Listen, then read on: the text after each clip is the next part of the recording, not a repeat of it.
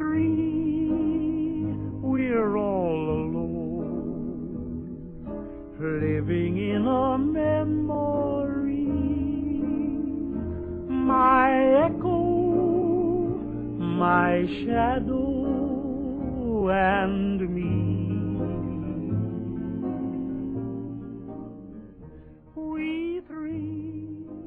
Hola a todos, queridos amigos, soy yo, su anfitrión Juan Carlos Orellana, dándoles la bienvenida a este nuevo episodio de su podcast preferido, Los Padres del Cine, en el que vamos a estar hablando sobre un tema bastante profundo, un tema que toca el núcleo mismo de nuestras almas.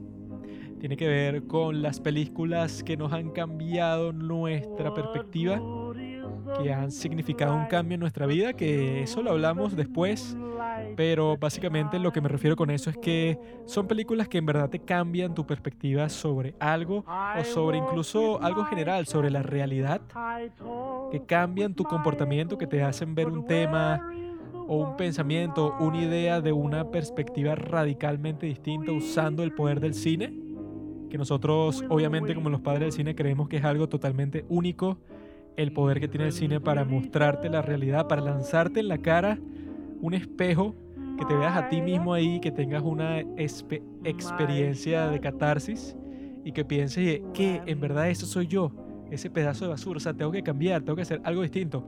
Nosotros en este podcast estamos tratando de buscar entre nosotros mismos y que en este capítulo hablamos de básicamente de las películas que sentimos más cerca de nuestra personalidad, que nos han afectado a cada uno de nosotros de la forma más drástica. En mi caso, esa película es Dancer in the Dark, dirigida por Lars von Trier. En el caso de Pablo, es la película Los 400 Golpes, dirigida por François Truffaut. Básicamente la película esencial si quieres conocer sobre la nueva ola francesa, que fue básicamente lo que creó, lo que hizo posible la ola de cine independiente de que los creadores dijeron "Nah", que los productores y todos esos tipos, bueno, hagan sus negocios por su lado, sus películas mainstream, pero nosotros no los necesitamos a ellos para expresar todo lo que tenemos dentro, que eso al fin y al cabo es el cine, es como que la experiencia de vida de millones de personas encapsuladas, concretadas, comprimidas en un rollo de película. Pero bueno amigos, deseo que les vaya muy bien y me da curiosidad saber cuáles son las películas que ha cambiado la vida de nuestra audiencia. Si tienen tiempo también para eso, decirnos a través de Instagram, a través de nuestras stories, seguramente cuando se publique este episodio, cuáles son las películas que han cambiado su vida. Díganos, compartan, hagan comunidad, diviértanse. My echo, my shadow,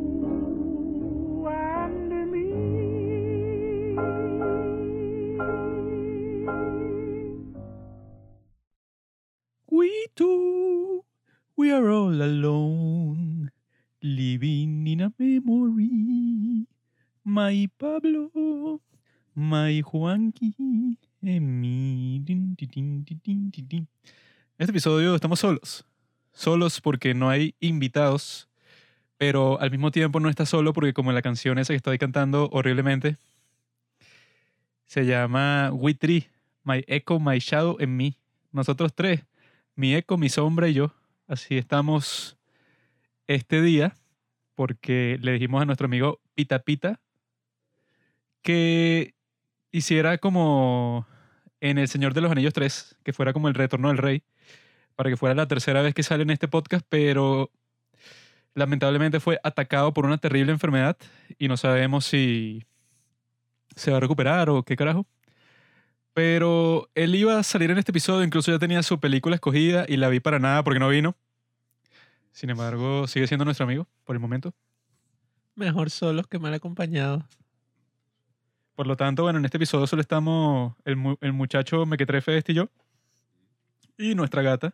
Pero ella no habla y no maulla a menos que la moleste. Ahí sí puede maullar. Pero si no, está ahí acostada ya, durmiendo. ¿Qué te ríes tú? eh? Un niño contando así sobre su vida.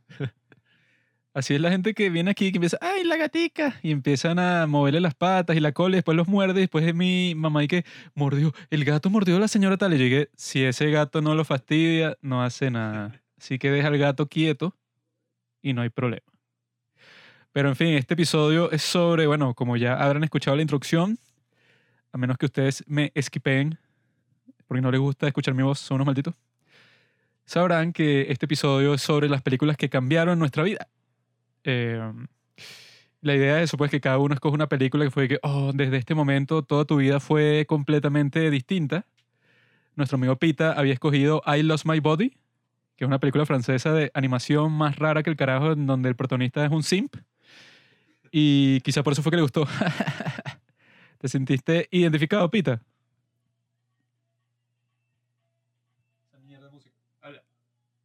¿Qué digo? Ah, no es tu amigo, no tienes nada que decir. No lo vas a defender o algo. Yo no hablo de las personas que no están aquí presentes, Juanqui. Eso es de mala educación. No, joder, entonces vas a hablar de, no sé, del póster de Roque que tienes en la pared. Las mentes inferiores hablan de personas. Las mentes superiores, como yo, hablamos de ideas, prospectos, planes futuros. Anyway, entonces, como ya sí que ustedes conocen este formato, ah, bueno, si ya vieron el póster que yo publiqué en mi cuenta personal y que ya está en eso, la foto de perfil de los padres del cine, es nuestro nuevo póster, ya que ahora solo somos dos individuos luego de la partida de Robinson de este plano astral. Ahora hay un alien, porque nosotros eso, como también tenemos la, bueno, yo, Pablo es un escéptico, escéptico, escéptico. Pablo es un escép- escéptico, escéptico, y por eso es que hay un alien ahí, porque yo creo que los aliens están ya con nosotros. En cualquier momento vamos a obtener información sobre su presencia aquí y que, bueno, si ya han estado pendientes de los sucesos de extra- extraterrestres, últimamente está el doctor A.B. Loeb, que fue el que descubrió Oumuamua, que fue el primer objeto que identificaron como que entró desde otra galaxia. Sea, que vino así como que desde otro sitio. Eh, es bastante raro que tú encuentres un objeto que no es de este sistema solar ni nada, sino que vino de otro. Y el tipo tiene una teoría que ese objeto es de origen extraterrestre, o sea, que es artificial y como no vino de nosotros, tuvo que haber venido de otra civilización.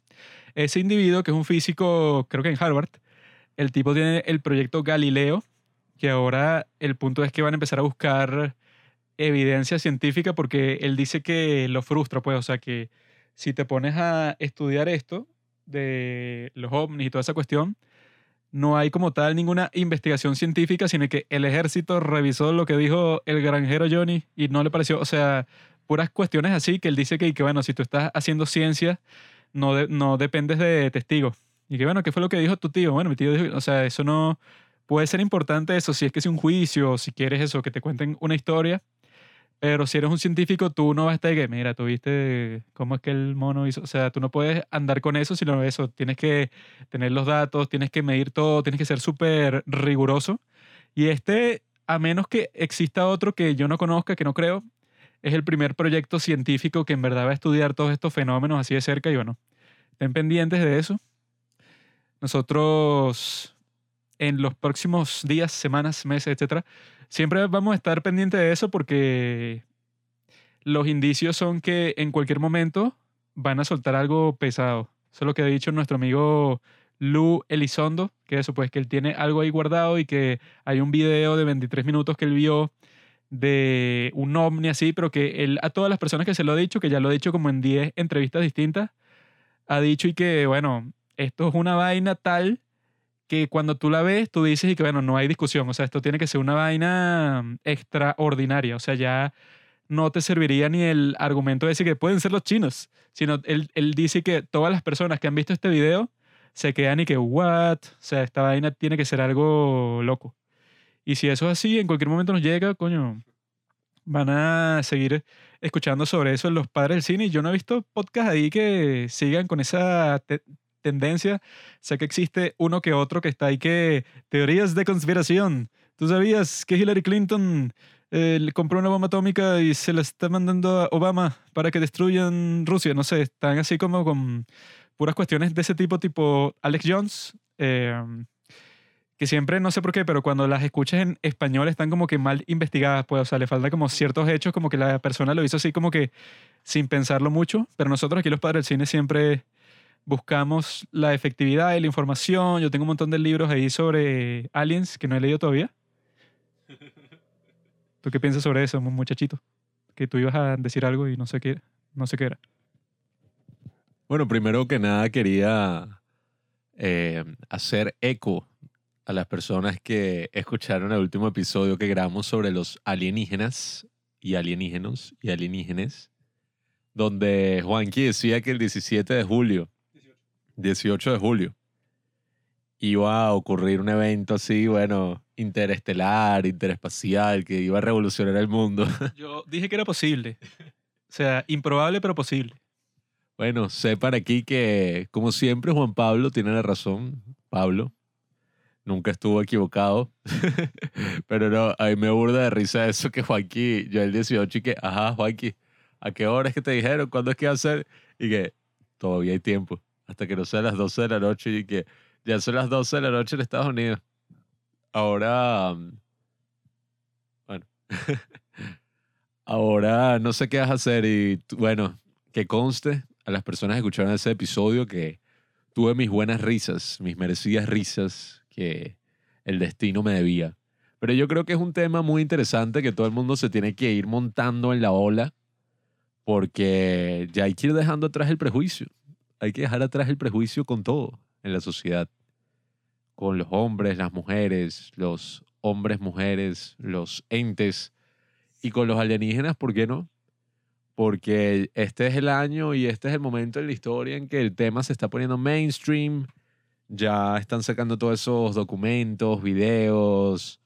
Mucha gente tiene como que sus dudas, pero bueno, si siguen los padres del cine ya saben el reporte que salió, ya saben cómo han sido los avistamientos, seguramente han visto, nos siguen en Instagram, en arroba los padres del cine.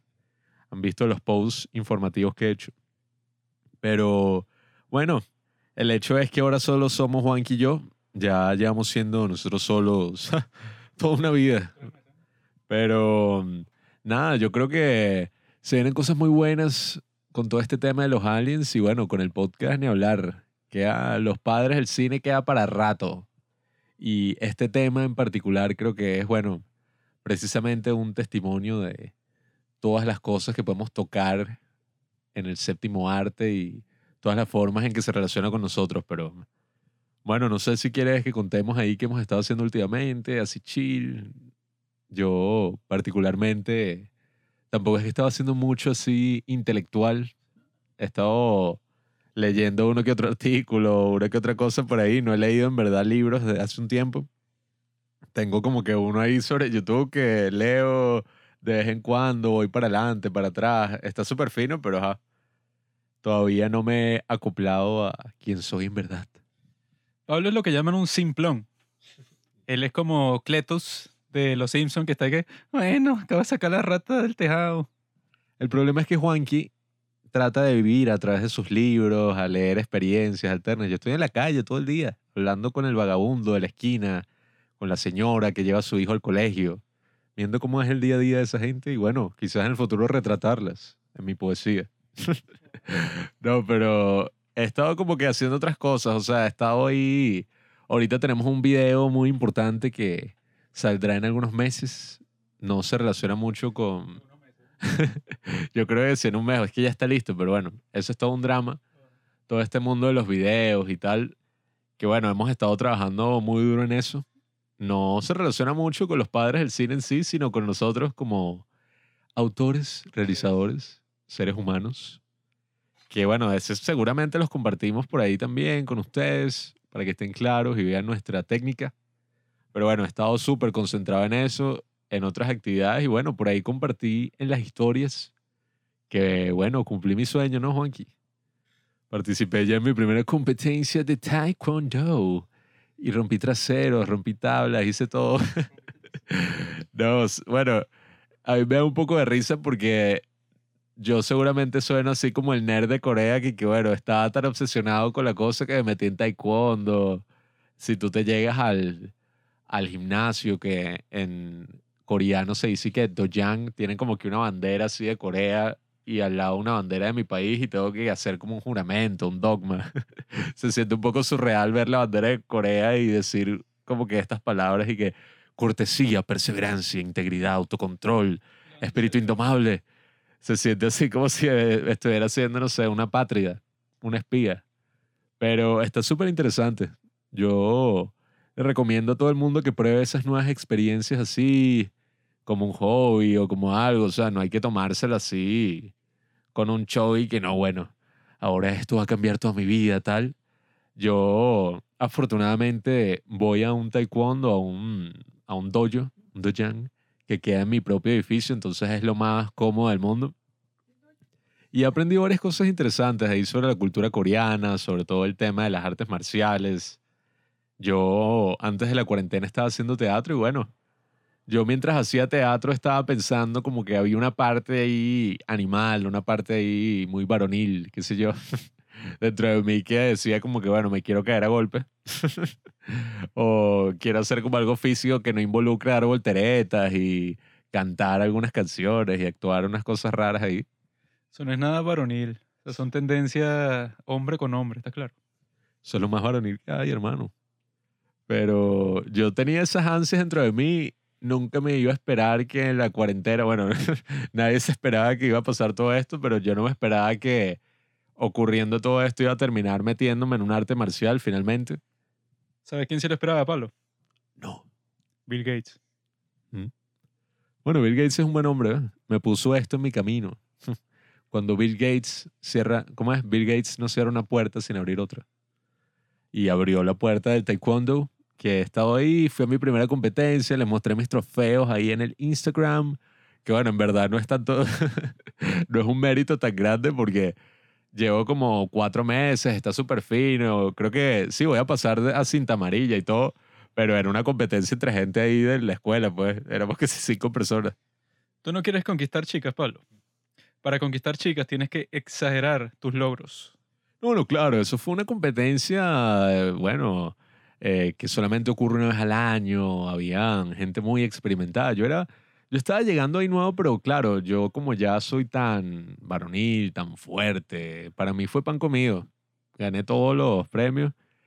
Eh, incluso fue gracioso porque nadie quería pelear. Yo estaba así solo y que a mí me daba un poquito de miedo, pero yo haciéndome el duro y que, no sé si, me puse como que todo un equipo así exagerado, como un casco, unos vainas en los pies, en las piernas, unos guantes. Y yo que sí, sí, dale, dale, quien sea. Y que no, mira, nadie quiere pelear, otros están lesionados, te toca con este tipo de 45 que es cinta negra. Y yo que, ah, y que bueno, eh, yo estaba pensando y que peleo, no peleo, peleo, no peleo constantemente, pero el tipo está ahí que, no, no, vale, solo para practicar, yo no voy a dar duro, tal. Y yo que bueno, Y hasta el día de hoy no puedes caminar. ay Dios mío. Bueno, yo pensé que iba a salir muerto, pero bueno, todo salió bien, el tipo cumplió su palabra. Eh, lo que hicimos fue lanzar como unas patadas ahí.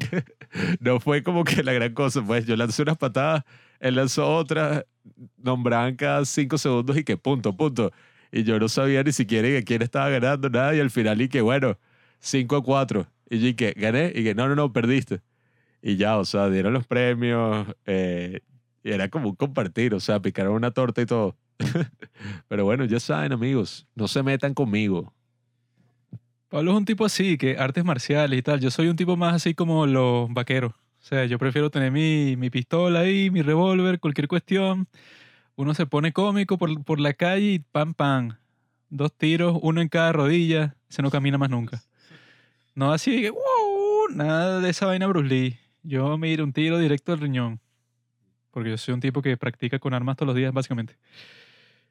Y eso me recordó el momento ese que, no sé si se acuerdan del podcast con Pita sobre la guerra, que llegó una, una parte que este Pita ya estaba hablando sobre el experimento ese de presión de Stanford y sobre su película esa, la de Huxley Rich, pero como que llegó un momento que no sabía qué más decir, pero él quería seguir hablando y que, no, sí, entonces ya lleva como 15 minutos, pero fue que también vi una entrevista en la cual yo, y yo que, basta, porque está ahí que este marico que, o sea, que tanto va a hablar de, ya lleva como 20 minutos hablando sobre algo en específico y así. No, y entonces en esa entrevista él decía, o sea, pero como que no se acordaba, pero seguía hablando y yo que bueno, ok, listo, se acabó tu, tu, tu turno.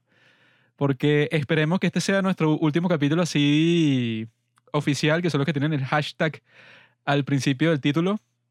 que grabemos con este maldito micrófono, que fue el que nos salvó la vida, pero es fastidioso grabar así con un solo micrófono, porque hay que írselo pasando y bueno, funciona, pero no es muy cómodo. Ya a través de la plataforma, no sé si la conocen, se llama Amazon, es de un tipo llamado Jeff, y tú ahí tú pides, tú pides ahí tú, tú lo, lo que quieras y te llega hasta tu casa. O sea, es un- una obra maestra de la tecnología. Y ya pedimos un montón de micrófonos y de un grabador o unas cosas ahí para que ya lo más probable, pues en el próximo capítulo, así formal como tal, ya cada uno tiene su micrófono y es mucho más cómodo y más fluido estar así que, bueno, pasándose un micrófono. Sí, es que esto no son como conversaciones. No sé si la gente ya se lo ha preguntado, que nos ha estado escuchando esto. Es que no tienen que preguntárselo porque eso lo dijimos cuando comenzamos, pues, y que bueno, nos jodimos, se dañó el otro micrófono que lo- los capta todo. Y ahora tenemos uno y bueno, hay que írselo pasando y obviamente que la dinámica va a ser distinta, pues tampoco es que vas a mover el micrófono para todas partes al mismo tiempo así. Pero ya para el próximo eso, cada uno tiene su micrófono, tenemos un grabador, ya todo va a ser distinto, todo va a ser más pro. Y las conversaciones, eso, pueden ser más fluidas de esa forma. Pero con eso que dijo Pablo, pues que él no se esperaba la cuarentena, lo dice como si fuera pasado la cuarentena. La cuarentena, al parecer, los lockdowns, como lo dicen en Estados Unidos, van a volver a aparecer.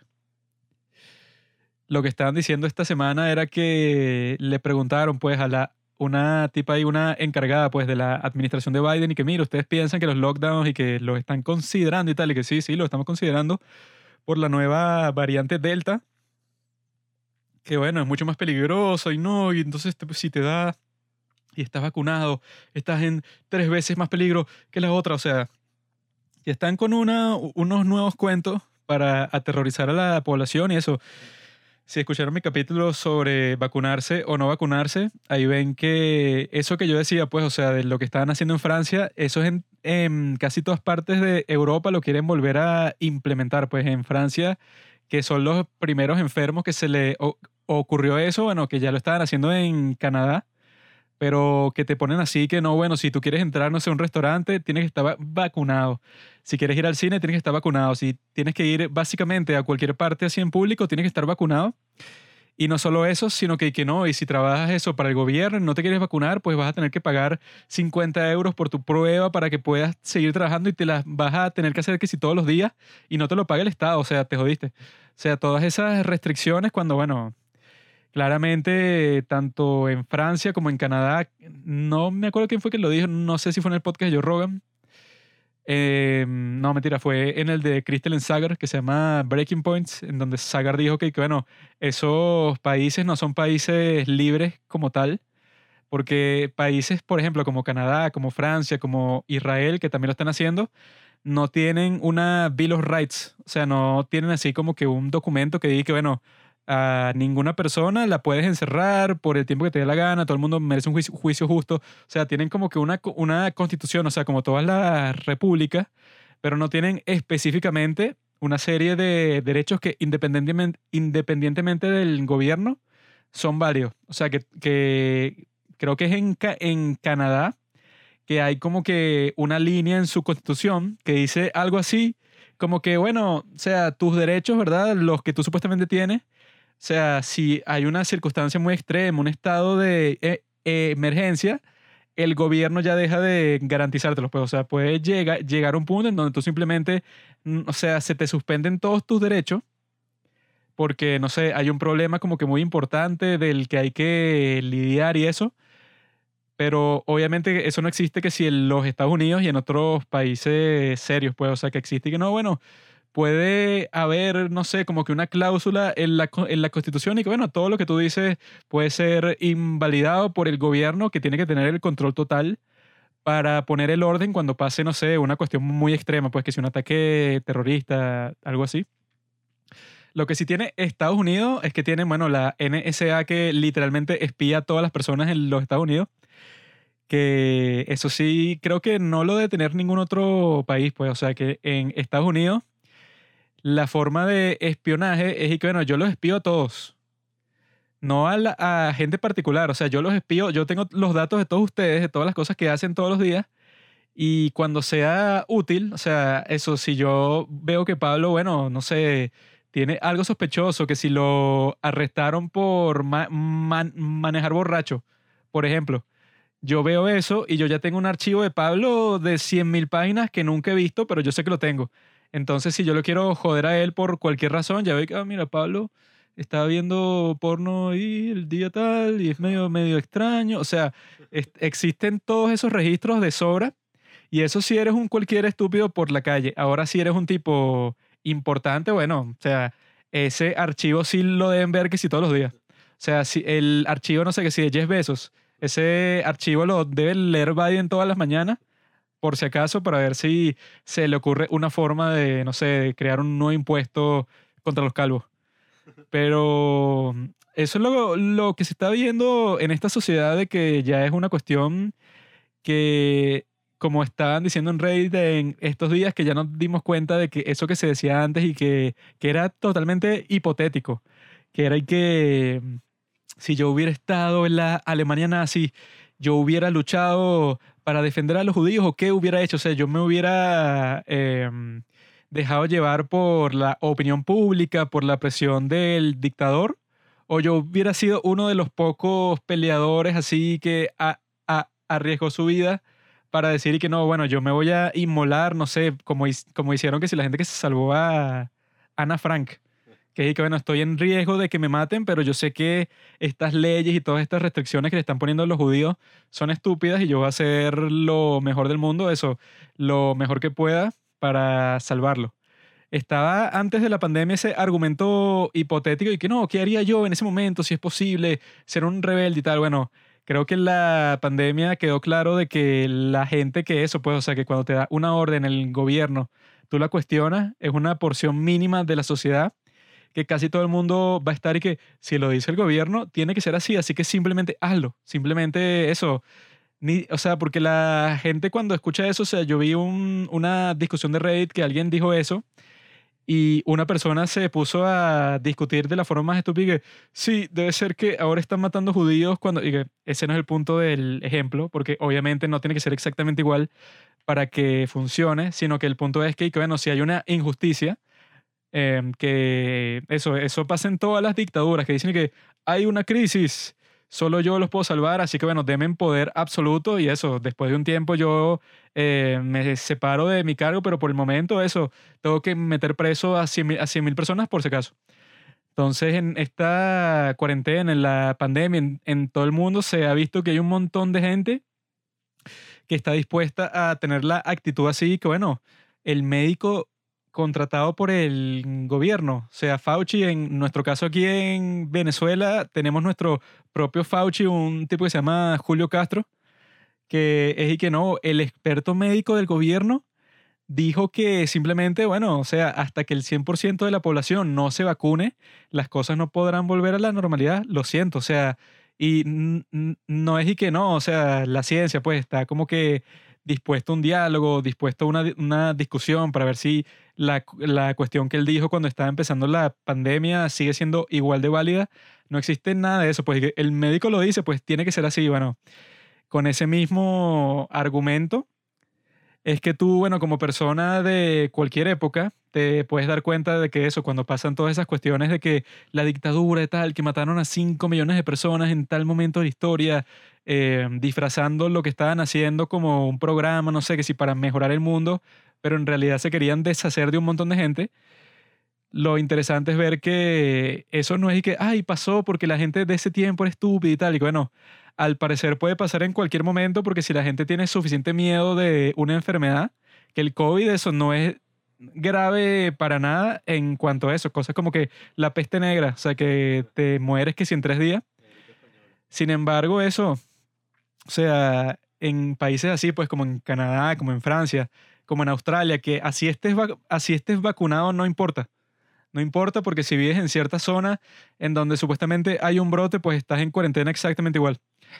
Entonces, si es posible cortarte todas tus libertades de un golpe, por eso es que a mí me llamó la atención un comentario que vi en Reddit en estos días de un, un tipo que estaba diciendo y que las armas son más importantes que los votos, o sea, que votar. Porque si llega el momento, pues, o sea, como si están conscientes en Estados Unidos que te encuentras frente a un gobierno tiránico, ningún argumento que tú digas y que, oye amigo, pero ¿qué pasó con la votación? Que era el 3 de noviembre, ¿por qué no la has hecho? Eso llega a un punto que no importa, pues, o sea, si el otro bando que, no sé, que por alguna razón quiere ganar más poder, dice que, bueno, yo tengo el control del ejército y tu población está, está desarmada, te jodiste. Cuando eso llega a pasar, bueno, ¿qué vas a discutir ahí? O sea, estás muerto. Por eso es que dicen que eso, si tú estás no en contra de las armas porque son violentas y la gente entonces, y que eso es verdad, pues, o sea, obviamente que con una pistola puedes matar más gente que, si- que con un cuchillo. Sin embargo, eso, si tú quieres vivir libre, tienes que tomar riesgo. Y cuando eso vives en una sociedad en donde tomar riesgos y que no te importan los demás, eres un desgraciado, eh, eres un rebelde, estás contra el gobierno, cuando ya empiezan a crear esa na- narrativa y que nosotros estamos con el gobierno somos buenos, tú eres un malandro, eres muy malo porque quieres hacer lo que te dé la gana, eso no funciona así, tus libertades tienen límite. Y si el límite de tus libertades las pone el gobierno, significa que tú no eres libre, pues, o sea, que te están dejando ser libre por el momento. Pero cuando la gente piensa eso, no se da cuenta y que ah, es muy fácil que incluso en la sociedad en donde tú no te lo imagines, llegue eso, las condiciones para hacer una dictadura. Y si tú pensabas, que, ¿cómo va a pasar eso en el siglo XXI? O sea, yo no necesito armas para defender nada, simplemente que el gobierno lo haga todo y ya, que es como piensan en Europa, pues eso los puede llevar al desastre, pero violentísimamente, ¿no? Esa es la misma canción que ha sonado a lo largo de toda la historia. El miedo, ni siquiera únicamente el miedo, sino qué estamos dispuestos a hacer para no afrontar ese miedo y que otra persona lo haga. Y eso hace que, bueno, que vendamos muchas de las cosas que, bueno, nos hacen libres, nos hacen, qué sé yo, hasta humanos. Porque mm, yo, o sea, yo creo que cada tema en que uno escucha respuestas como que, ay, pero no puedes aceptar eso y ya. O sea, ¿por qué no dices que sí ya? O sea, no entiendo cuál es el drama. Simplemente di que sí o simplemente quédate callado o simplemente es y que bueno, no es tan simple, pues. Ahí tú lo que estás pidiendo es, ¿por qué cuestionas lo que digo? Simplemente cállate y quédate ahí en la conformidad. Y es y que bueno, o sea, uno tiene derecho a cuestionar todo.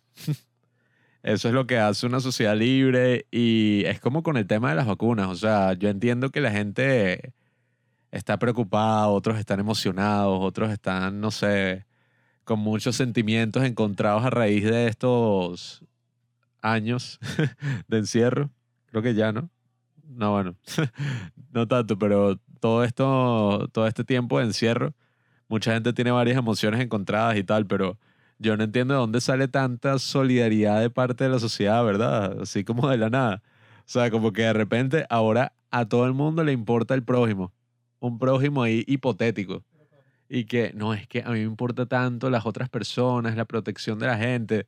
Pero si tú vives en un país donde tú tienes acceso a las vacunas así, mira, voy a la farmacia aquí al lado y me vacuno, no entiendo por qué te importaría que una persona no se quiera vacunar. O sea, si yo tengo mis dos vacunas y, o sea, es así de fácil de conseguirlas y que, bueno, no sé, llevo a mi mamá, a sé quién, a mí no me importa que haya mil personas que no se quieren vacunar y estén contagiándose entre ellos. La paja que unos dicen en contra de eso es y que, pero mi niño no se puede vacunar. Y entonces yo cuando vaya al mercado con mi hijo le tengo que poner una máscara porque el peo es que tu hijo, así le dé COVID, lo más probable es que no le pase nada, que como ha dicho Ben Shapiro como, mil veces, en los Estados Unidos que hay 400 millones de personas, los niños que han muerto de COVID son como 300. Y eso, pues, de- deben ser en situaciones que, bueno, el niño, no sé, tiene cáncer y le dio COVID. O tiene, no sé, le falta un riñón y le dio COVID. O sea, unas cuestiones de ese estilo. Entonces, en realidad no hay ninguna buena excusa para que tú estar y que "Mm, me, me siento inseguro acerca de él porque no se ha vacunado. Sí, o sea, yo pienso que, bueno, si hay como que razones para, para dudar de las vacunas y razones para, obviamente, estar, vacunarse, pues. hay buenas razones para ambas. Y ya es una cuestión personal de que, que ajá, o sea, tampoco es que, que no, la persona no se vacunó. Ahora se convirtió en un zombie y se comió al vecino. O sea, es como que dejen de criminalizar a la gente que le da una enfermedad, pues. Eso lo, lo hicieron todo el mundo desde el principio. No, es que esta persona tiene COVID, no se cuidó. Hasta que le da a tu abuelo o a tu papá. Ahí sí, bueno, no es que es culpa de ellos, ahí es que, bueno, ahí es que entiendes y tal, y lloras, y ay, qué tragedia, pero yo creo que es eso, o sea, yo lo que me he dado cuenta, viviendo en las circunstancias que vivimos, más allá del COVID, eh, esto ya es en el contexto político, sociopolítico, es que, como digo, o sea, en toda la historia, me imagino yo, y, y creo que eso es casi que una lección de vida, no es que hubo un dictador maligno que llegó al poder él solo y se montó ahí como que, bueno, o sea, el tipo es un genio. Un tipo manipuló a millones, a cientos de millones de personas para hacer lo que le diera la gana. El tipo, bueno, nace un héroe así un villano así cada 100 años que es elegido por Dios. Yo digo que esa es una narrativa falsa porque al final, si hay un gran líder, un gran dictador, un gran tirano, ese personaje básicamente lo que hace es apoyarse en cientos de miles de personas que tienen esa misma mentalidad o esos mismos, no sé, ese mismo odio que llevan por dentro o ese mismo miedo que tienen y escuchan a esta persona que, bueno, básicamente describe todo lo que ellos desean así en secreto y no van a decir en público o lo que sea. O sea, tienen un miedo así gigantesco y esta persona parece que te da como una seguridad como, mira, yo soy la persona que va a resolver todos y cada uno de tus problemas. O incluso sociedades que, por ejemplo, yo tengo un problema personal, pero en vez de tener el valor y confrontarlo, resolverlo, prefiero estar y que no, no, es que eso es culpa de, bueno, de este grupo o de este sistema o de esta persona o de lo que sea y te creas todo un miedo, toda una cosa ahí que tú ya no puedes ni siquiera lidiar con eso y necesitas es que, bueno, un gobierno, una persona, o, eh, una ley sea la que lo haga. Y es como que, bueno, yo creo que eso sí así siempre y en cada momento uno tiene que preguntarse si está siendo esa persona, pues. uno siempre debería estar preguntando si que, ya va, ya va, me estoy convirtiendo en un nazi en este momento. y probablemente muchos emocionados en muchos momentos, pues, o sea, gente así que está ahí que sí, sí, mátalo, mátalo. O sea, me sabe a mierda lo que pasa, solamente resuelve mi problema. Gente así, eso, pues, que me da risa esa metáfora, así que uno a veces hace con el, con el nazismo y con Hitler y tal, porque hay un nombre que le dio un tipo ahí, que eso siempre cuando le dan un nombre así y que, ah, ese es el argumento de no sé qué quién ese es el argumento de la autoridad tal. Es y que suena como súper legal y como una ciencia y en verdad es bueno, es un tipo ya que vio eso en internet y dijo y que bueno, este es el nombre, pero es un tipo que dice que cuando tú metes a Hitler en el argumento, ya como que se fue a la mierda, pues. o sea, ya estás como metiendo una comparación así súper exagerada que bueno, casi que nunca es equivalente con nada. Y que, ah, o sea, entonces eso, no sé, Donald Trump es igualito a Hitler o tú eres igualito, no sé, es una vaina que, que bueno. Pero ahí estamos viendo algo complejo. Yo creo que cada quien tiene que tener cuidado y tomar sus decisiones sabiendo las consecuencias de sus actos. Pero bueno, yo creo que nos podemos hacer la gran pregunta antes de indagar en las dos películas que hemos elegido para esta velada. Y es, bueno, el poder que tiene el séptimo arte, el poder del cine. Todos sabemos que el cine puede cambiar nuestras vidas. Ahora yo me pregunto de qué forma y qué tipo de película estamos hablando, porque claro, yo podría decir que, bueno, en busca de la felicidad, y que me enseñó la perseverancia, o que si esta, la otra, películas así que son motivacionales o incluso películas de propaganda, esas películas cristianas, y que esta película me enseñó que Dios está con nosotros. Pero yo creo que, bueno, el cine siendo arte tiene algo mucho más profundo que un mensaje así sencillo como que esta película me enseñó a ser mejor persona. Esta película me enseñó a valorar a mis hijos. O sea, más que unas cosas así que sacan qué sé yo, en sus historias de Instagram o en sus estados de WhatsApp, y vi esta película sobre las emociones, vayan a verla con sus hijos porque enseña cómo tratar mejor al prójimo. O sea, va más allá de eso. Yo creo que el cine tiene como que una cualidad artística que, oye, cambia nuestras vidas, pero lo puede hacer por mucho tiempo. O sea, no es como que vi la película y todo así fue distinto, sino que uno poco a poco se va acoplando y va recordando la película y va como pensando y verga. O sea, me veo reflejado acá o ni siquiera, a veces puede ser, yo creo que todo va de la mano de eso, pues de la, de la catarsis, que es esta palabra que usa pura gente pretenciosa, pero bueno. Eh, que bueno, no recuerdo muy bien, tampoco es que investigué así que catarsis. O sea, esto lo estoy inventando aquí mientras estoy hablando. Pero es como ese momento, creo que es así, ahorita igual busco la definición, pero creo que es ese momento en que las emociones de uno hacen clic o algo así y uno siente como que, wow, o sea, aquí descargué algo, o sea, aquí sentí algo muy potente que me hizo, bueno, estoy hablando ya como de que unas energías, una vibra, pero creo que la palabra sería catarsis, ahorita busco la definición. Ajá, ya tengo la definición. Catarsis es la purificación del alma según los griegos, según Aristóteles. Creo que eso es en la poética.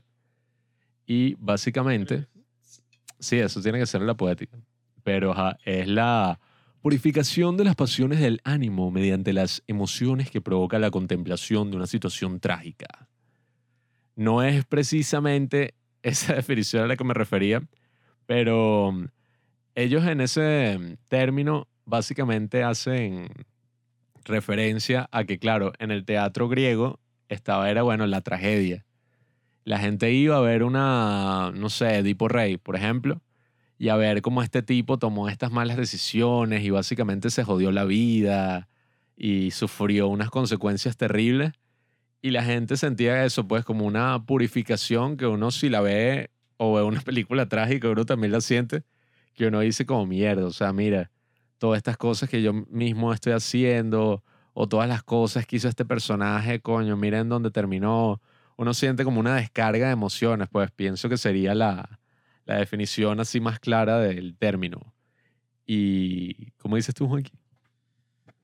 Pablito, Pablito, se nota que no has estudiado el griego antiguo tanto como lo he hecho yo en mis grandes viajes por Egipto. Una catarsis es cuando el individuo en este caso Pablo, se reconoce a sí mismo fuera de sí. Él sale de su cuerpo, de su percepción, viaja como siempre pasa en las comiquitas, que si es Mickey, Mickey sale de su cuerpo y hay como que un alma así, como que los colores menos saturados y él ve su cuerpo y se asusta y, que, ¡ah! y vuelve a entrar al cuerpo. Eso es lo que pasa supuestamente cuando ves es una gran obra de arte, te purga el hecho de que estás viendo eso, pues, o sea, te estás identificando no con el personaje como tal, pues, sino que básicamente lo que dicen en Synecdoche New York, pues, que toda la humanidad es ese personaje, pues. Entonces, si lo ves desde esa perspectiva, tú puedes decir que, bueno, no tengo que, por ejemplo, sentirme culpable que si de haber hecho algo parecido, porque al parecer todo el mundo pasa por el, mismo razonamiento y la misma serie de sentimientos que te llevan a realizar una acción, eso que puede terminar de una forma trágica como pasa en todas estas obras, que al final es que bueno, el personaje que eso empezó, no sé, como un rey, terminó como un vagabundo porque cometió una serie de decisiones estúpidas.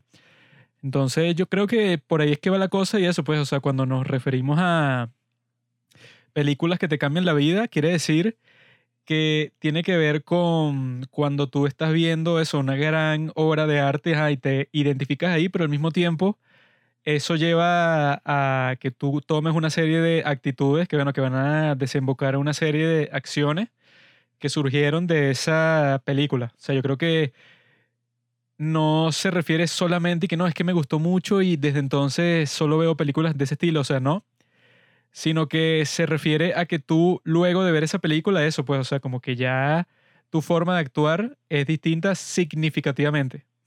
Por eso dices que cambia tu vida, porque tú dices que, bueno, desde que pasó este gran evento, yo aprendí algo súper importante y desde entonces no hago X cosa o hago un montón de cosas que antes no hubiera pensado hacer porque no había contemplado la perspectiva o la posibilidad de que tal cosa pudiera ser como es, ¿no? Entonces, yo creo que todo el mundo debe tener alguna película así que haya cambiado tu comportamiento de cierta manera, así sea de un- una forma no tan exagerada y que desde ese momento me fui a la India y ahora medito todos los días para, o sea, no tiene que ser algo así como que tan significativo, sino el simple hecho de, eh, de que tu pensamiento cambió, de que ya no ves las cosas de la misma forma y que eso, eh, a juro, pues, o sea, definitivamente te tiene que hacer actuar de otra forma si ya estás viendo tu mundo, pues, o sea, tu- la realidad de una forma distinta. Entonces, para el día de hoy, yo escogí la película de Lars von Trier, Dancer in the Dark, que es un musical, y Pablo escogió Los 400 Golpes, que es una película francesa de François Truffaut sobre un muchachito que se porta mal y tiene muchos problemas en París. Dicen que París es la ciudad de los sueños. Bueno, para este muchacho era la ciudad de las pesadillas. Yo puedo empezar con mi película porque, no sé. Pero bueno, esta película se llama Dancing in the Dark porque a este personaje le gusta bailar y se está quedando ciega. Dancing in the Dark, ella baila y eh, es ciega. Un, es un título perfecto, claramente. Pero yo adquirí esta película de forma clandestina. Yo no la compré original o en Blu-ray, sino que yo estaba en casa de una amiga de la universidad enseñándole lógica, porque los hombres son muy lógicos, las mujeres son muy ilógicas. Entonces los hombres, o sea, le estaba enseñando lógica simbólica, pero los hombres en muchas situaciones siempre le enseñan lógica a las mujeres de una forma u otra, y las mujeres le, le enseñan sentimientos a los hombres de una forma u otra. Y esa clase no funcionó porque ella terminó raspando, o sea, eso, no tuvo los suficientes puntos para pasar esa materia, pero no es mi culpa, porque yo soy el mejor profesor de toda la historia. Sin embargo, yo ese día le di la película Birdman, que yo mismo quemé en un CD porque yo soy eso, soy un criminal. No, pero se veía súper bien, estaba en 1080, así que si tú, tú la ponías, era como verla en Netflix, o sea, yo me aseguré de eso. Y yo se la presté a ella, ¿verdad? Y ella me dijo que, ah, bueno, como tú me estás prestando esta, esta es una pila de películas piratas que yo tengo, busca ahí la que te guste, ¿no? Y yo, ok, entonces me, me puse a ver y tal, y vi esta película que ya, ya yo conocía a Lars von Trier, y esta chama me dice que esa película es terrible, o sea, terrible en el buen sentido, pues, que yo lloré y no la pude terminar de ver porque es muy triste, y es un musical, y es de Lars von Trier, yo dije, what? O sea, yo no tenía la más mínima idea de que existía.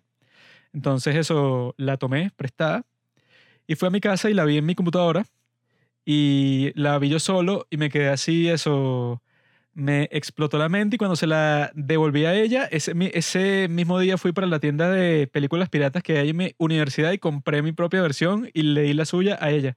Y gracias, eh, o sea, gracias por hacerme descubrir esta película. Ahora yo, bueno, tengo mi propia copia, pues la quiero volver a ver con más personas, o sea, incluso eso, mis padres tienen un grupo cristiano y yo les dije que, o sea, esta sería una buena película para poner ahí porque es una película triste y todas esas cuestiones, pero al final, ¿verdad?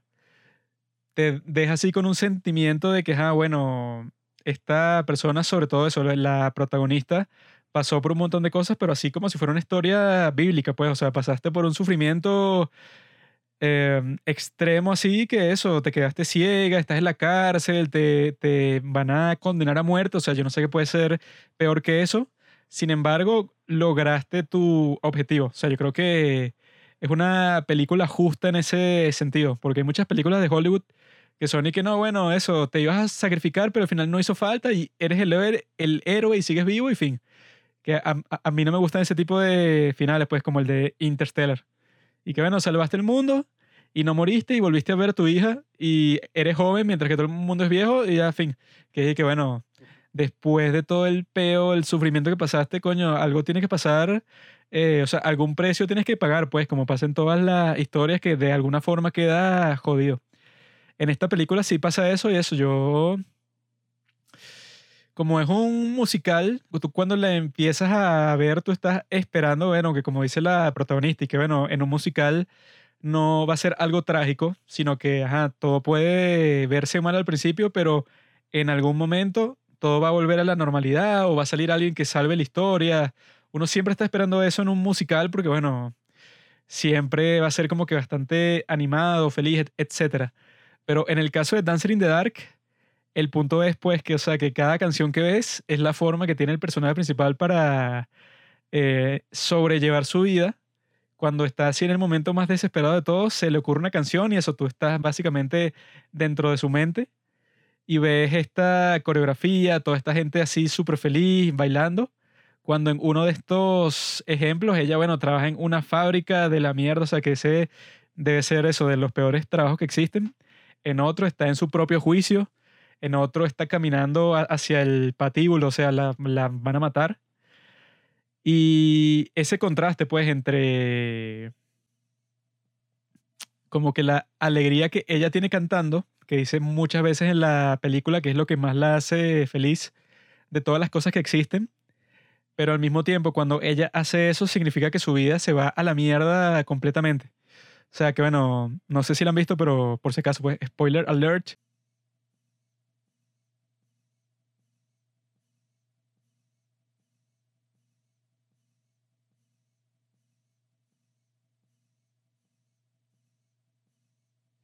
Ella cuando mata al policía, justo después de eso ella canta y tal, cuando es, ese es el proceso que, bueno, toda su vida literalmente después de eso, fin. O sea, ya nunca vas a poder ver a tu hijo, ya, bueno, justo antes de eso te despidieron, ya no tienes forma de ganar dinero, te robaron todo tu dinero y lo recuperaste, pero a cambio eso, mataste a un tipo, bueno, que es que sí, el personaje más miserable de toda la historia del cine, creo yo, porque es un personaje eso, pues que tiene una...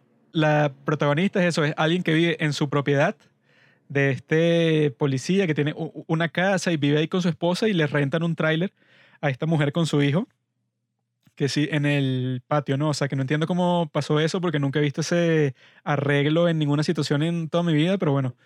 Pero este tipo, eso, dándose cuenta de que la tipa está súper vulnerable, que ella le cuenta que se está quedando ciega, que está trabajando en una fábrica y está ganando que si centavos para pagarle la operación a su hijo, que ella sabía que se iba a quedar ciego y está gastando todo su dinero en eso y no le puede comprar ni un regalo de cumpleaños solamente para que se le cumpla eso. Eso es como que lo más importante para ella de todas las cosas que existen ahí. Y el tipo cuando se entera de eso, lo primero que piensa es que, ah, yo también tengo un problema económico y él se da cuenta donde ella guarda el dinero y se lo quita todo. Y eso, pues, lo más patético de todo, cuando la tipa está exigiéndole que devuélveme mi dinero, no sé qué coño te pasa. Y el tipo, cuando empieza el conflicto y ella le dispara sin querer y tal, el tipo se pone que dispárame, mátame. O sea, le tenía que miedo a su esposa porque ella le iba a decir que era un fracasado porque no le podía proveer de, un montón de lujos cuando ellos claramente no estaban en situación para vivir como gente rica, pues, y que no, bueno, y que ella, ella se va de compra todos los días. O sea, no, no existían las condiciones para eso, pero su esposa se lo pedía, ¿no? Entonces tienes una serie de personajes que todos van así como que en algo que era posible, no, o sea, que era imposible de prevenir. Porque yo he visto que mucha gente en internet y gente con que he visto esta película tratan de decir que no, si ella en este momento hu- hubiera dicho X cosa, todo se hubiera resuelto fácilmente. Pero yo creo que eso no es así. O sea, en todas las grandes historias así de ese tipo pasa eso, pues como en las tragedias griegas, como en Edipo Rey, que llega un punto en donde la gente, o sea, tanto la audiencia como, los personajes caen en una cólera súper grande porque se dan cuenta que todas las cosas que tú estuviste haciendo, todos tus sufrimientos, todo eso, era parte como que de un gran plan del destino. O sea, no tiene que ser ni un dios ni nada, sino que, bueno, todas las condiciones, todo lo que estaba pasando tiene sentido que haya pasado y te jodiste y tu vida se destruyó. ¿Por qué? Bueno, nadie sabe. Al parecer estás destinado a pasar por todo eso. O sea, ella todas las condiciones que le pasan son súper específicas y parece que, bueno, que ella tenía que pasar por todo eso, por todo ese sufrimiento. Y sin embargo, eso, yo no creo que el final en donde eso la asesinan, pues, o sea, le ejecutan la pena de muerte, yo no creo que sea tan triste en sí, pues, sino que ella, eso, como si pudo cumplir su gran ob- objetivo de vida y te implican de alguna forma en la película, si escuchas la última canción, te implican que eso, como que hay una vida después de la muerte, o sea, te implican que ella, o sea, después de todo ese sufrimiento, o sea, si escuchas la letra, se hace referencia y que no, yo después de todo ese sufrimiento estoy en un sitio mejor. Hay una línea de ese estilo que también va por ese sitio, pues, o sea, que ella llega a un punto de la película que está presa y está ciega. y le dan una alternativa para seguir viva, pero ella dice como que, ¿para qué? O sea, ¿para qué una señora eso, que la despidieron, que está ciega, que eso tuvo que matar a su mejor amigo básicamente, para que yo voy a seguir viviendo? ¿Cuál es el punto? Ella cuando llega a ese momento, bueno, obviamente cualquier personaje que llega a ese momento ya está como que tocó fondo, o sea, ya está en el fondo del, del pozo. Y el hecho de que Lars von Trier escogió a Björk como su protagonista, dado que ella es cantante y nunca había actuado antes, yo cuando la vi no conocía a Björk, que así es que se pronuncia en islandés. Mucha gente dice Björk, pero en realidad yo vi una entrevista en donde ella dice que se pronuncia Björk. Yo no la conocía antes de la película, pero yo vi una entrevista ahí que Lars von Trier y que él vio su video de... ¿Cómo es que se llama la canción? No me acuerdo, pero es un cover que ella hace, que es un video musical que está vestida de naranja, en donde está bailando y es así como que una canción de jazz, está en una ciudad con un montón de gente. Él vio ese video y dijo por alguna razón que esa persona era perfecta eso para el papel que él estaba pensando en su próxima película, que originalmente era que una bailarina de tap. Entonces hay como que va- varias referencias a eso dentro de la película, pero que después cambió, pues, o sea, que ella estaba obsesionada con los musicales y tenía ese mundo de fantasía, opuesto al mundo así, eso, eh, malvado, realista, de, parece que es los Estados Unidos de los años 50, porque el presidente era Eisenhower. Y tienes todo este escenario así como que deprimente, o sea, pero que al mismo tiempo eso, pues yo creo que sí es una tragedia real, eh, o sea, hecha así con todos los elementos que tienen las grandes tragedias de la historia. Porque eso, cuando llegas a un momento en que tú piensas que todas las tragedias de tu vida son inevitables y que sin embargo ella persiste y logra sal- salvar a su hijo, por eso es que a mí me parecía una película bastante no positiva, pero por lo menos eso que sí te da como que una esperanza de que todo el sufrimiento y todas las cosas terribles que ella tuvo que atravesar no fueron por nada, o sea, no fue un sufrimiento eh, cualquiera, sino fue eso, como la pasión de Cristo, pues. O sea, que si tú ves la pasión de Cristo, bueno, Cristo lo vapulean, lo torturan de todas las formas posibles, pero el punto de todo ese sufrimiento es que no es sufrimiento para nada, o sea, fuera algo terrible, algo así que nadie más quisiera ver, como pasa con muchas películas así que sí de torture porn, o sea, que llamen, pues, o sea, porno de tortura. Películas así como El Juego del Miedo, cosas as- as- así de terror, pero súper violento, que llega un punto que es y que, bueno, estos personajes sufrieron muchísimo, los mataron y fin, o sea, como que no hay ningún significado, nada mayor a eso, o sea, no hay como que ninguna actitud religiosa ahí, o sea, que con actitud religiosa significa que eso, pues, o sea, que tú dices y que, ajá, le estoy pasando malísimo en este momento, pero lo hago para un fin mayor y ella cumple ese ob- objetivo. Y en esta película, eso, el hecho de que no sean solamente, ah, bueno, si fuera una película y ya, hecha de esta forma, que hecha así en, en estilo dogma de Lars von Trier, o sea, las tomas son como que bastante crudas.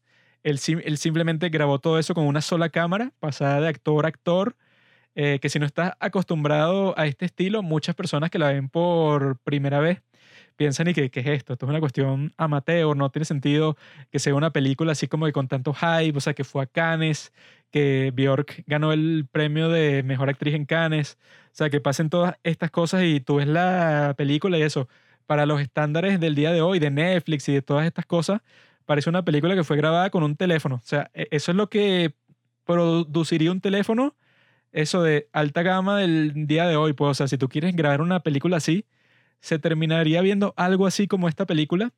Sin embargo, en las partes que son las canciones, la parte musical, yo vi que la forma en que lo grabaron es que, es que consiguieron, no, no sé qué tipo de cámara usaron específicamente, pero creo que fue algo así tipo GoPro, algo así como que unas cámaras pequeñas, las cuales tú las ponías por todo el set, sea cual fuera, eran como 100 cámaras distintas para cada canción, pues, o sea, que los tipos no sé cómo hacían, pero las escondían como en mil ángulos di- distintos por todo el set.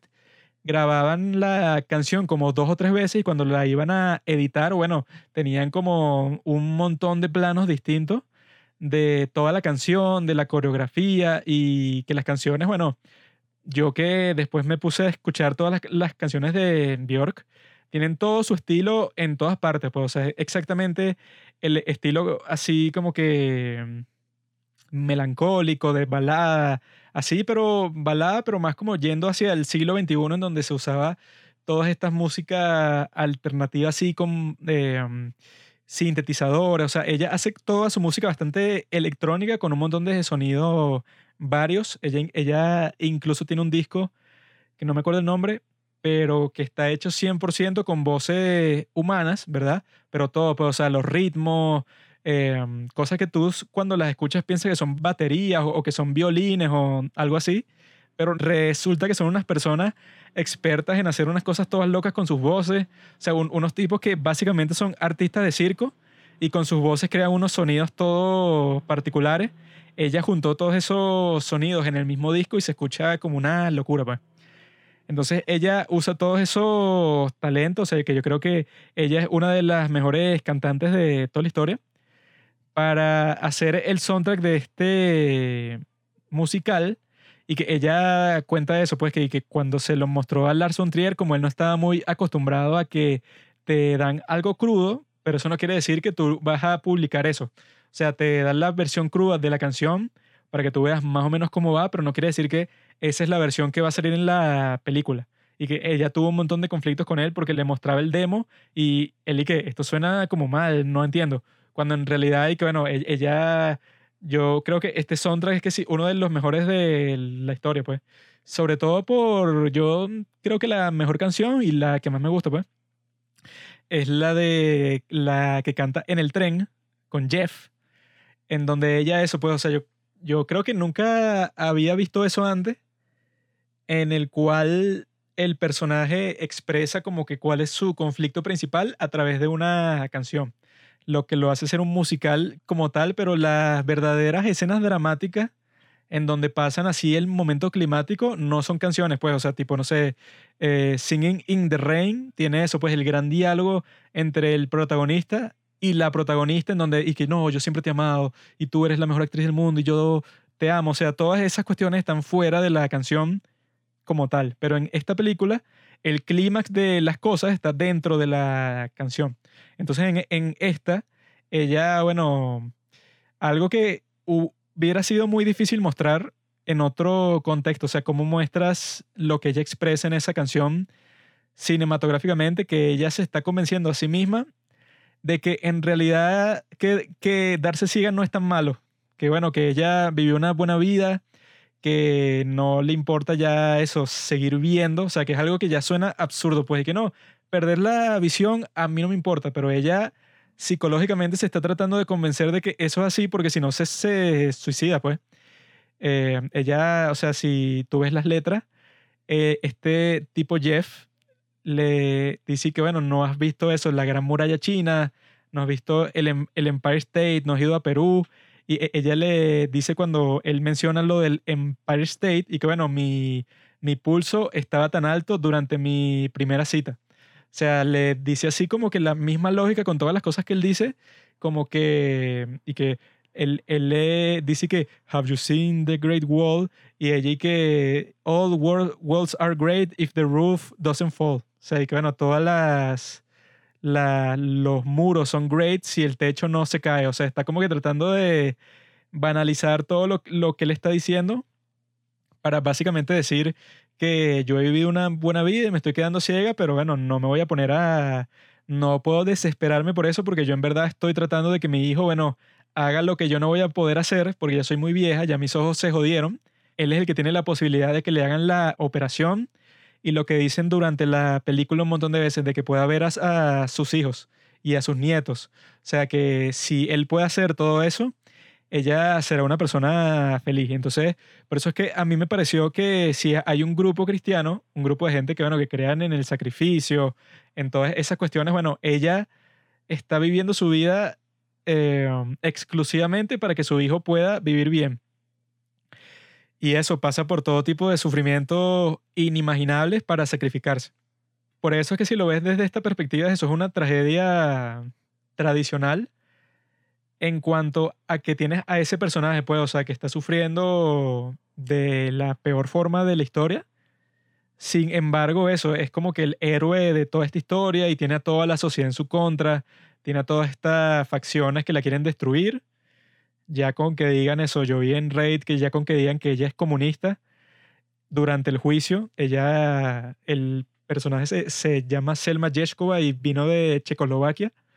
Dicen que, bueno, en los años 50 ya con que tú digas eso de una persona que están en plena guerra fría ya y que, bueno, cualquier persona que es comunista es un espía y tal, ya en un juicio conjurado lo más probable es que ella ya estaba condenada, pero sí o sí. Y que teniendo todo eso en cuenta, pues, o sea, que la, la, la película, si la ves así, de que es un musical súper particular en cuanto a que es una tragedia musical, que yo creo que no sé si existe otra, pero no he visto ninguna otra.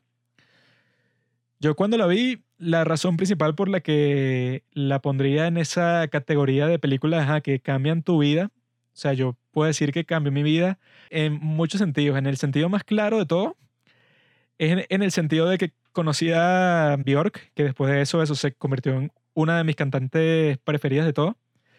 En el sentido de que me expuso mm, así como que 100% a ese estilo de Lars von Trier, de Dogma 95, de que él durante las entrevistas del cómo se hizo y siempre cuando habla sobre esta película, lo que dice siempre es que él se quería concentrar, como bueno, es como que la esencia de ese estilo Dogma, en las cosas que más importan. Entonces no es tanto, no, que los efectos, no, que la cinematografía tiene que ser hermosa. O sea, la cinematografía en esta película no es hermosa para nada, sino que eso, pues, o sea, se concentra en la actuación, en los sentimientos, en la narrativa, en las cosas que en verdad el cine, bueno, son las que a, a la gente al fin y al cabo le importan más. Que incluso lo puedes ver que si con películas de Marvel y todo, o sea, tú en Marvel tú puedes decir que no, que los efectos y la acción es lo más, eh, lo más atractivo para la gente, pero si en Los Vengadores no hay ninguna historia, ni ningunos personajes, ni ningunos sentimientos con los que la gente se identifique, pues no se convierte en un fenómeno mundial del cine nunca, pues. Sería más como que, bueno, no sé, rápido y furioso, o sea, sería algo del cine acción, comercial y tal, pero no sería como que el super fenómeno cultural que fue Marvel. Entonces, bueno, de ahí, pues, o sea, de que te muestren que si tú puedes hacer cine ya con esas condiciones, que no te importa tanto y que no, pero si no tenemos el gran actor, bueno, o sea, Bjork nunca había actuado en toda su vida, que esa es otra de las cosas súper eh, impactantes. Ella nunca había actuado en toda su vida, sin embargo, si tú ves esta película, yo creo que hasta el momento no he visto una actuación mejor que esta, pues. Que ella eso, pues, quede como que tan unida al personaje, o sea, como que tan acorde, todo, o sea, yo creo que es una actuación perfecta, pues, o sea, cuando está feliz, está súper feliz está cantando y bailando y ese es como que su ánimo por default, o sea, estar como que súper feliz y ser como que súper em, carismática. Y del otro lado, eso, o sea, tú que en la misma película, eso, tengas que actuar eh, en dos polos distintos. O sea, eso casi nunca pasa. O sea, cuando es una película dramática no hay como que muchas escenas de euforia o de mucha felicidad ni nada, sino que es todo del mismo tono. Pero en esta película eso como maneja muy bien el contraste entre que ella, bueno, está pasando de la mierda que la condenaron a muerte y al mismo tiempo eso, que la, que la está pasando bien, está divirtiéndose, todas estas cuestiones. Para una persona que nunca había actuado en toda su vida, yo creo que es súper admirable, pues. Y de esa forma de ver el cine, yo creo que es una de las razones esenciales por las que pudimos hacer nuestro, nuestro cortometraje La culpa y otro síndrome. Porque, o sea, sin darse cuenta de que tú puedes hacer cine de la forma como que más directa del mundo, pues, o sea, que tú no tienes que estar y que, no, bueno, hasta que no consiga la mejor cámara de la historia y hasta que no tenga acceso a los mejores actores del mundo y hasta que, o sea, tú, si quieres ser cineasta, te puedes poner todas las excusas del mundo para explicar por qué no tuviste éxito, o sea, puedes pasar todo el día así. Sin embargo, si tú ves esta película y quieres ser cineasta, tú dices y que, bueno, este tipo hizo esta película, bueno, con poco dinero, la hizo con actores primerizos, la hizo con un estilo súper limitado en cuanto a recursos, pues, o sea, porque obviamente que la, pe- la película te va a costar mucho más si tú, bueno, tienes que cuadrar cada plano meticulosamente en cada momento. O sea, si quieres hacer una película así estilo Roger Dickens, sea, va a ser mucho más caro porque, bueno, si te preocupas tanto por la cinematografía, el trabajo de cámara va a ser mucho más riguroso y va, a tardar más, o sea, va a ser un proceso mucho más complicado. Sin embargo, eso, al ver que esto es posible, para mí por lo menos fue como que el hecho de que te están diciendo y que, bueno, si quieres hacer cine, literalmente no hay nin- ninguna excusa. O sea, tú podrías estar haciendo un cortometraje mañana, gastando un monto mínimo de dinero para que sea presentable, pero de resto, lo más importante del cine está disponible para cualquier persona. Y que juntado con todo eso es- está el hecho ese, como que la lección humana de toda la cuestión, que por eso es que me parece una lección religiosa, porque eso, o sea, te muestra que, bueno, tú puedes pasar por todos los sufrimientos del mundo para sacrificarte por alguien y que lo que le da sentido a todo ese sufrimiento es eso, pues, o sea, tu objeto que estás buscando, pues, que es como que un mensaje totalmente distinto al que tienen muchas personas en mente hoy en día, que es así como que no, si tú te arriesgas por cualquier razón, ¿para qué lo haces? Simplemente vive tu vida de la forma más segura del mundo y eso, y así no, no te preocupas y no tienes problemas, ¿para qué te vas a estar com- complicando en tu vida? Cuando en esta película eso, si fuera así, o sea, si tú tienes esa actitud de vida, casi que puedes decir que no existe ningún problema nunca y ya. Y que bueno, si tienes un hijo que se va a quedar ciego, no te preocupes, que aprenda a vivir como ciego y ya, y no es el fin del mundo. O sea, tú con tu mente es muy fácil como que absolverte a ti mismo de toda culpa y convencerte a, a ti mismo de que no tienes que pasar por ningún tipo de sufrimiento en tu vida en lo absoluto para lograr las cosas que quieres. O sea, eso está presente en esta película claramente y eso pues, por eso es que creo que cambió mi vida en ese sentido, porque me enseñó un montón de cosas de las que yo creo que no hubiera sido posible que yo hubiera sido consciente de todo eso de ninguna otra forma, pero para nada. Sí, bueno, no sé si comentar sobre la película porque creo que ya habló de todo. Em, porque bueno, esta película en sí es la, o sea, forma parte de la trilogía de América que hizo el director. Y es básicamente películas donde, tres películas donde está esta protagonista que es como toda virtuosa, toda santa, toda buena y llega a una sociedad o hay una sociedad que, bueno, básicamente la lleva hasta unos puntos en que se tiene que sacrificar y, y pasan muchas cosas ahí perturbadoras como pasa en Breaking the Waves, en Dogville y como pasa en Dancing in the Dark. Que, bueno, también uno está claro que por más que sea, esta es una película muy cruel. Uno, claro, o sea, no es que es cruel en el sentido explotativo así que no, que se joda, tal. Pero esta es una de esas películas que tú la vas a conseguir en todas las listas que dicen y que, bueno, películas que no vas a volver a ver.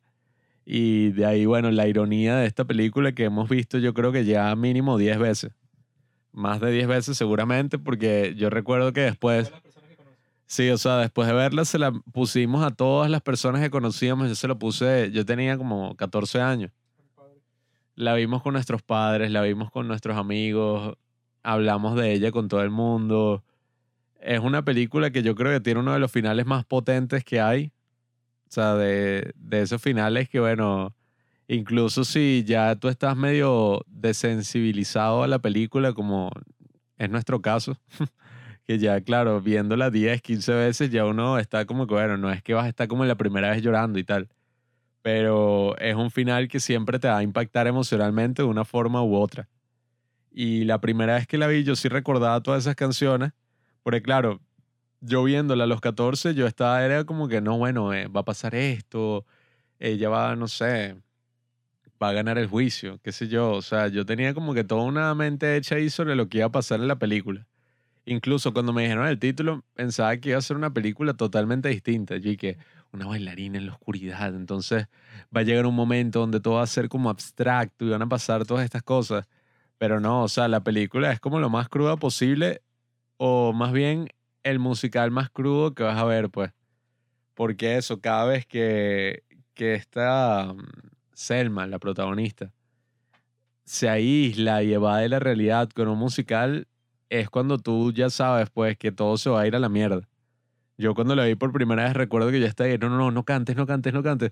Porque eso, cada vez que vi una canción, todo se iba a la mierda. O sea, cantaba como en el momento en que ya el personaje, bueno, estaba en las últimas.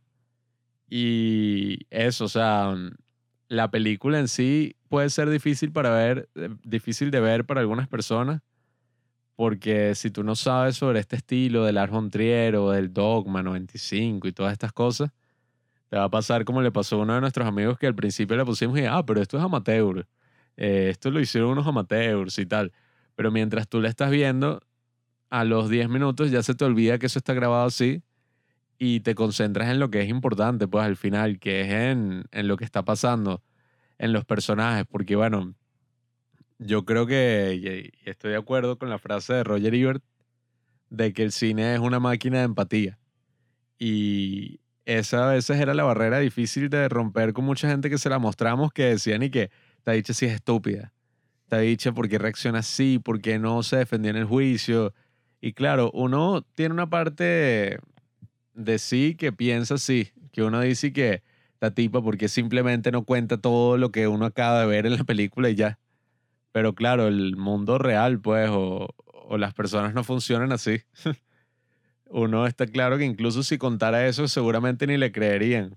Y que ella es una persona tan buena y tan...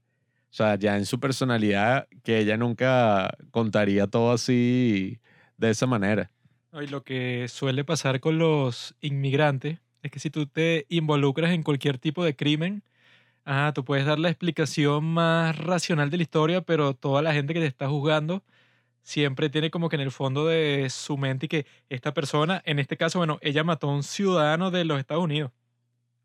Y ahí, bueno, puedes decir lo que te dé la gana, pero tú desde el principio estabas condenada ahí. Sí, es que creo que más allá de toda la cuestión, uno lo tiene que ver como uno ve y como se veía, pues, históricamente una tragedia. Que es tratar de uno verse reflejado en la historia que, que está presenciando y no verse como un juez, pues como un inquisidor así del personaje y de los personajes y que esto no tiene sentido. Esto no pasaría en la vida real.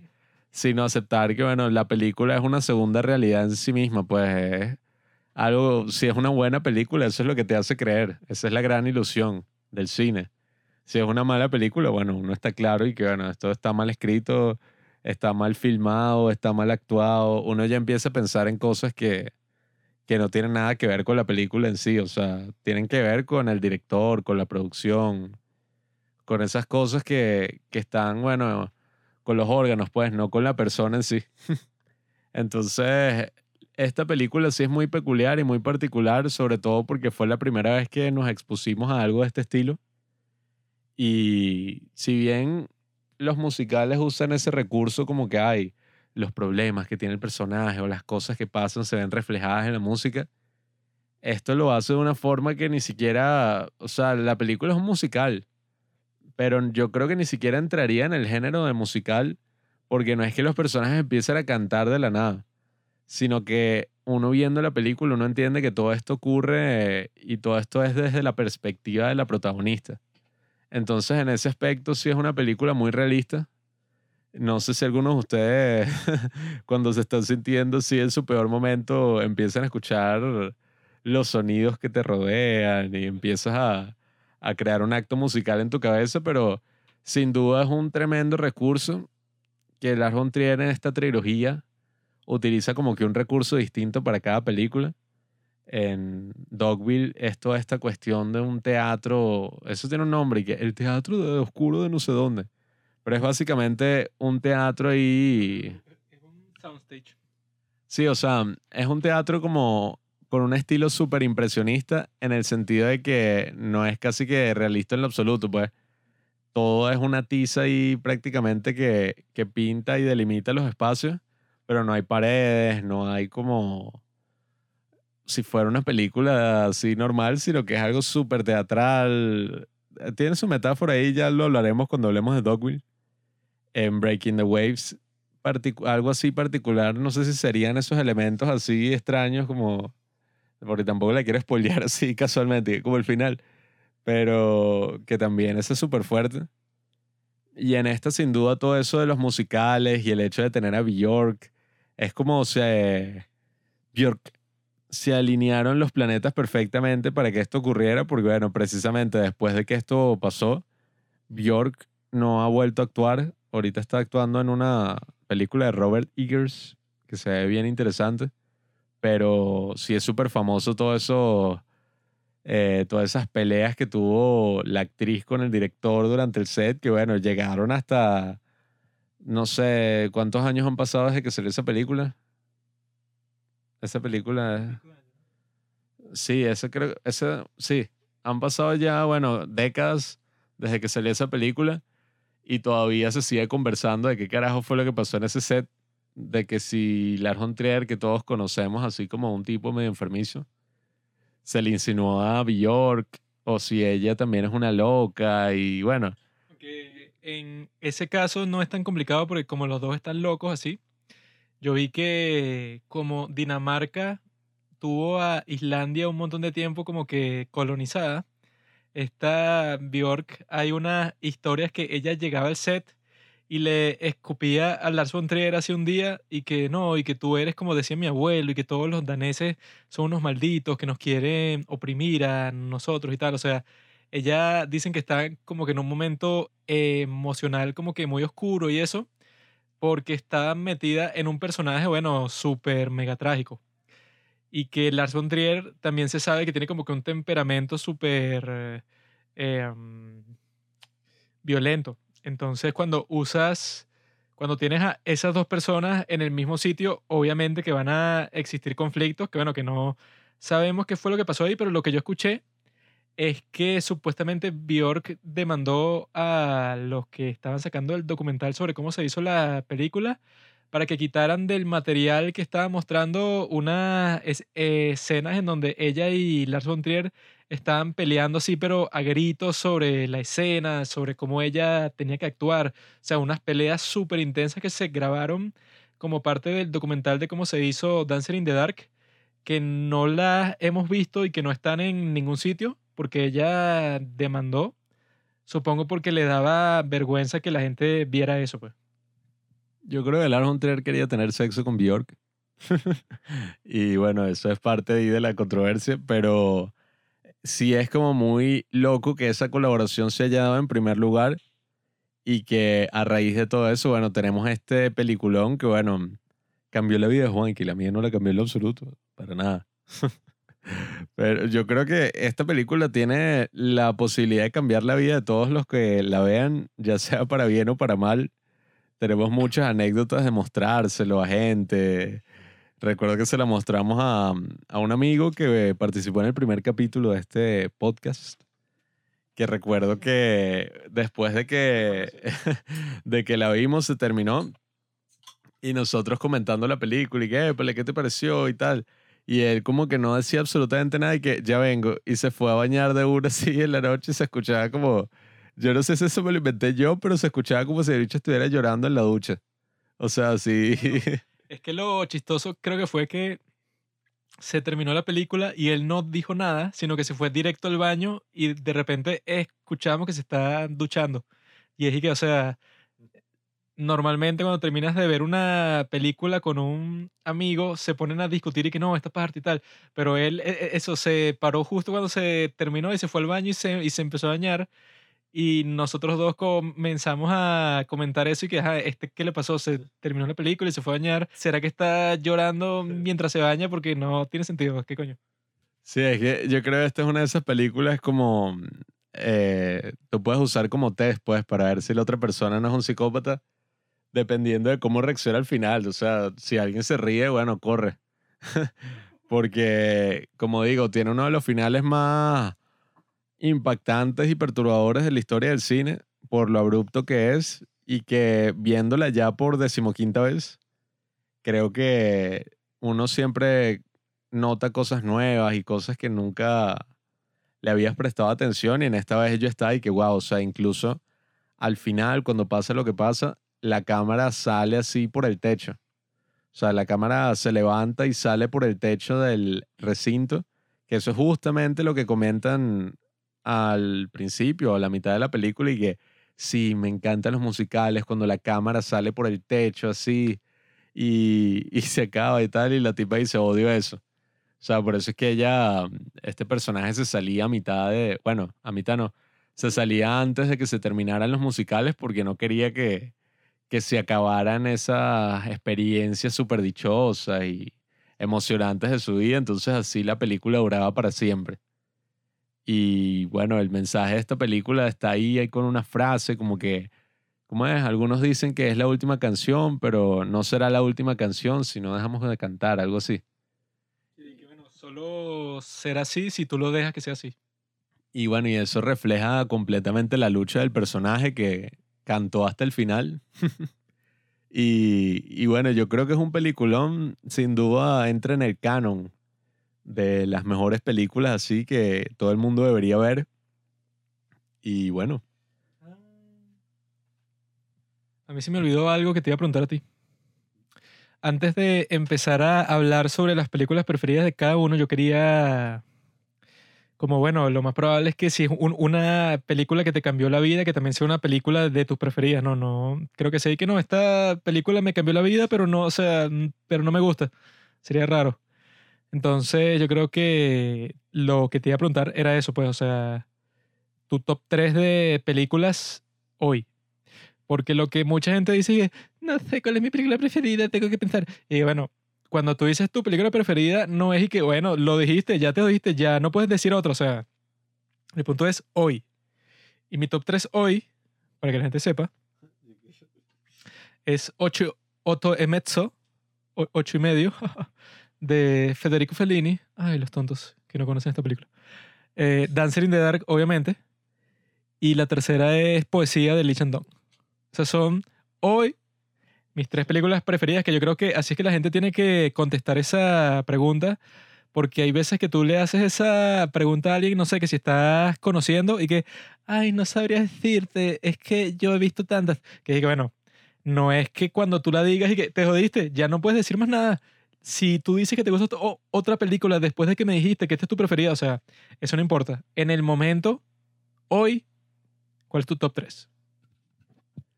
The Tree of Life o El Árbol de la Vida, Persona y Los 400 Golpes. Que bueno, algo que estábamos hablando también respecto a este episodio es que, claro, películas que, que nos cambiaron la vida. Podemos sacar varias partes porque yo tengo ganas de hablar de muchas películas que me cambiaron la vida y no solo de una. Y que bueno, yo creo que esas películas también siempre mm, entran en nuestras favoritas, pues hay muchísimas. Eh, There Will Be Blood, ya este dijo ocho y medio, La Dolce Vita, Stalker, The Mirror, muchísimas así, eso pues de Bergman, otras que uno ha ido viendo así, coreanas incluso, o sea, hay muchísimas películas que uno podría hablar que, que entran así como en esa lista así de nuestras favoritas. Y bueno, en ese caso de Trios Live, eh, porque creo que, bueno, tuve una muy buena experiencia cuando la vimos en el cine. y, y bueno, persona que ya en su momento hablaré cuál es la razón, pero bueno, los 400 golpes está en el tercer lugar porque, bueno, yo no sé, yo creo que alguien que le vea así sin saber nada, así, bueno, no sé, alguien que sea como medio pretencioso en cuanto al cine y que, ay, pero, o sea, está buena, pero no entiendo qué tanto. O sea, qué tanto así técnicamente hablando, no es que, oye, el árbol de la vida, persona, pasa un show ahí. Sin duda no es esa película así, toda experimental y show que cuando uno habla y que, bueno, lo mejor del cine, esto es lo primero que se me viene a la cabeza. No es ese tipo de película, sino que yo creo que es una película mucho más personal y mucho más interesante en ese aspecto.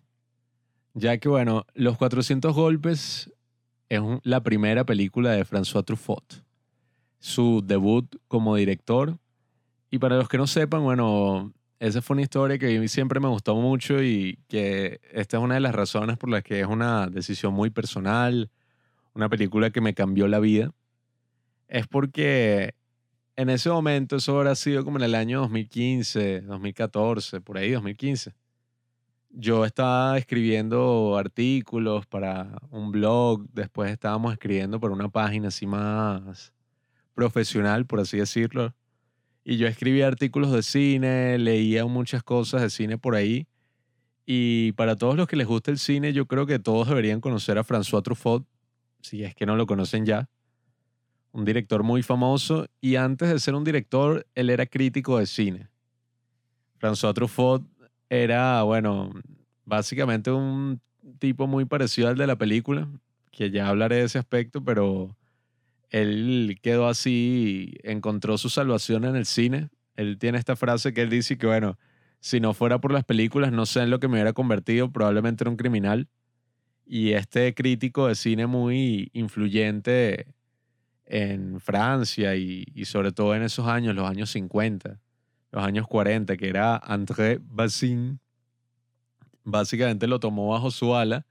Y él junto con otros cineastas que, bueno, súper desconocidos, que seguramente no conocen, Jean-Luc Godard, Alain Resnais, eh, todos los que después harían la nueva ola francesa, empezaron a escribir en esta revista también poco conocida llamada Cahiers du Cinéma, que, bueno, es que sí, una de las revistas más famosas de cine de toda la historia. Y ahí fue que empezaron a escribir sus artículos y empezaron a pensar el cine hasta el punto que, bueno, se dice que todos estos autores franceses y el mismo André Bazin fueron los que crearon y acuñaron el término, bueno, la teoría del autor. Que nosotros ahorita, si estamos hablando desde los padres del cine, nosotros interpretamos todo bajo esa teoría. Y es la teoría que dice que una, el autor de una película no es el productor, no es el actor o no es el cinematógrafo, incluso no es el que escribió el guion, sino es el director. El director sería como el escritor de un libro o el pintor de una obra así de arte pictórico. Y el autor eh, se da porque, bueno, en esas películas ya se estaban viendo varios directores que tenían un estilo súper marcado. En, misma, en la misma Francia estaba el hijo de Renoir, Jean Renoir, y él estaba haciendo películas que ellos ya consideraban como que, wow, o sea, este es uno de los grandes autores del cine. En ese momento ellos veían las películas de Hitchcock y decían y que, wow, o sea, este tipo es un maestro en lo que hace, que en Estados Unidos en ese momento los dichos y que, bueno, este dicho es un perdedor. For the record, a mí, a mí, a mí me caen mal los franceses. Ajá. Pero bueno, Juanqui, que es un inculto y un iliterato. Eh, los tipos estaban en toda esta movida, en todo este movimiento, ya se estaban volviendo ahí famosos como críticos de cine. Y está François Truffaut, que está asistiendo ahí constantemente al Festival de Cannes, pero eh, en el, eso fue en 1958. Él dijo y que no, Cannes tiene puros directores de mierda que están llevando. Además, es una porquería de festival. Los bichos se preocupan en todo el glamour y en toda la farándula y no en el cine como tal, o sea, no en las películas.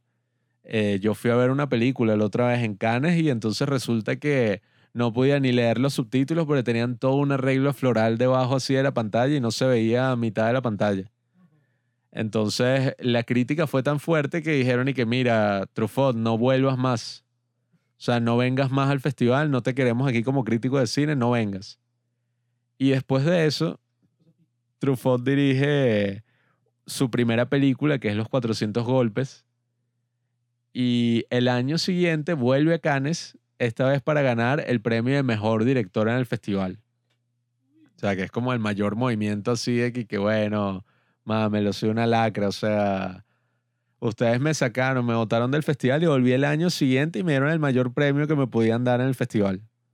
El premio así de mejor director.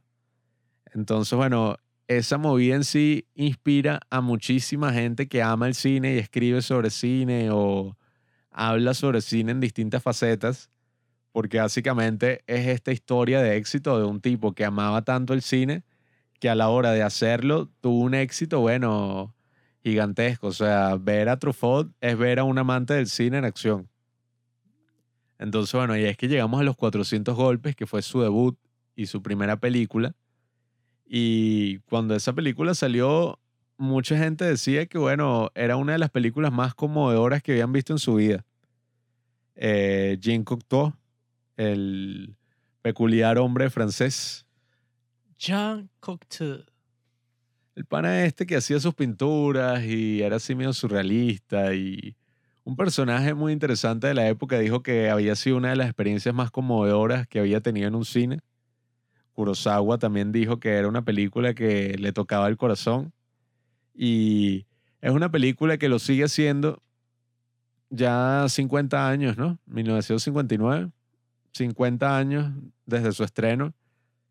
Es una película que sigue tocando el corazón de toda una nueva generación de cineastas y, y de personas, porque yo creo que es una de esas películas que, que podría decir que es una de las películas más honestas que he visto, ya que la película se trata sobre mm, Antoine Donnell, este chamo que debe tener como 12, 13 años en París, en los años 50, y que constantemente se está metiendo en problemas por cosas que le pasan, bueno, le pasan que si, por ejemplo, un calendario así con la imagen de una mujer así toda provocadora, se la están pasando a todos los compañeros, uno las ve, otro le hace como que un dibujito, otro se la pasa y cuando le llega a él, coincidencialmente el profesor dice, ay, mira, dame lo que estás viendo ahí. Y eso pasa con todos los aspectos de su vida. O sea, la gente, no sé, él trata de hacer algo bueno y siempre sale mal, siempre los adultos lo juzgan como si él es este chamo que se mete en problemas, este mala conducta. Y él trata y hace todo lo posible por hacer algo bien y siempre la autoridad, bueno, dicen y que no, este chamo es un criminal, aquí se copió en esta composición que escribió, constantemente se está metiendo en problemas y todo se da por, bueno, una muy mala relación que tiene con sus padres. Es una familia de tres, la mamá es esta, yo creo que tiene como 40 si acaso, o 30 y pico, que es esta tipa así parisina catira que le gusta usar suéteres apretados y le grita constantemente a su hijo. Se nota que hay como un resentimiento constante ahí. Y su papá es este hombre así medio agradable que ni siquiera es su papá en verdad. O sea, empiezan a pelear en ese mini apartamento en el que vienen los tres y eh, sin ningún, sin pelos en la lengua, el tipo le grita, mira, pero yo le di mi apellido. Y tú incluso eso, o sea, mira, se mete en problemas, huye de la casa, constantemente lo están recriminando.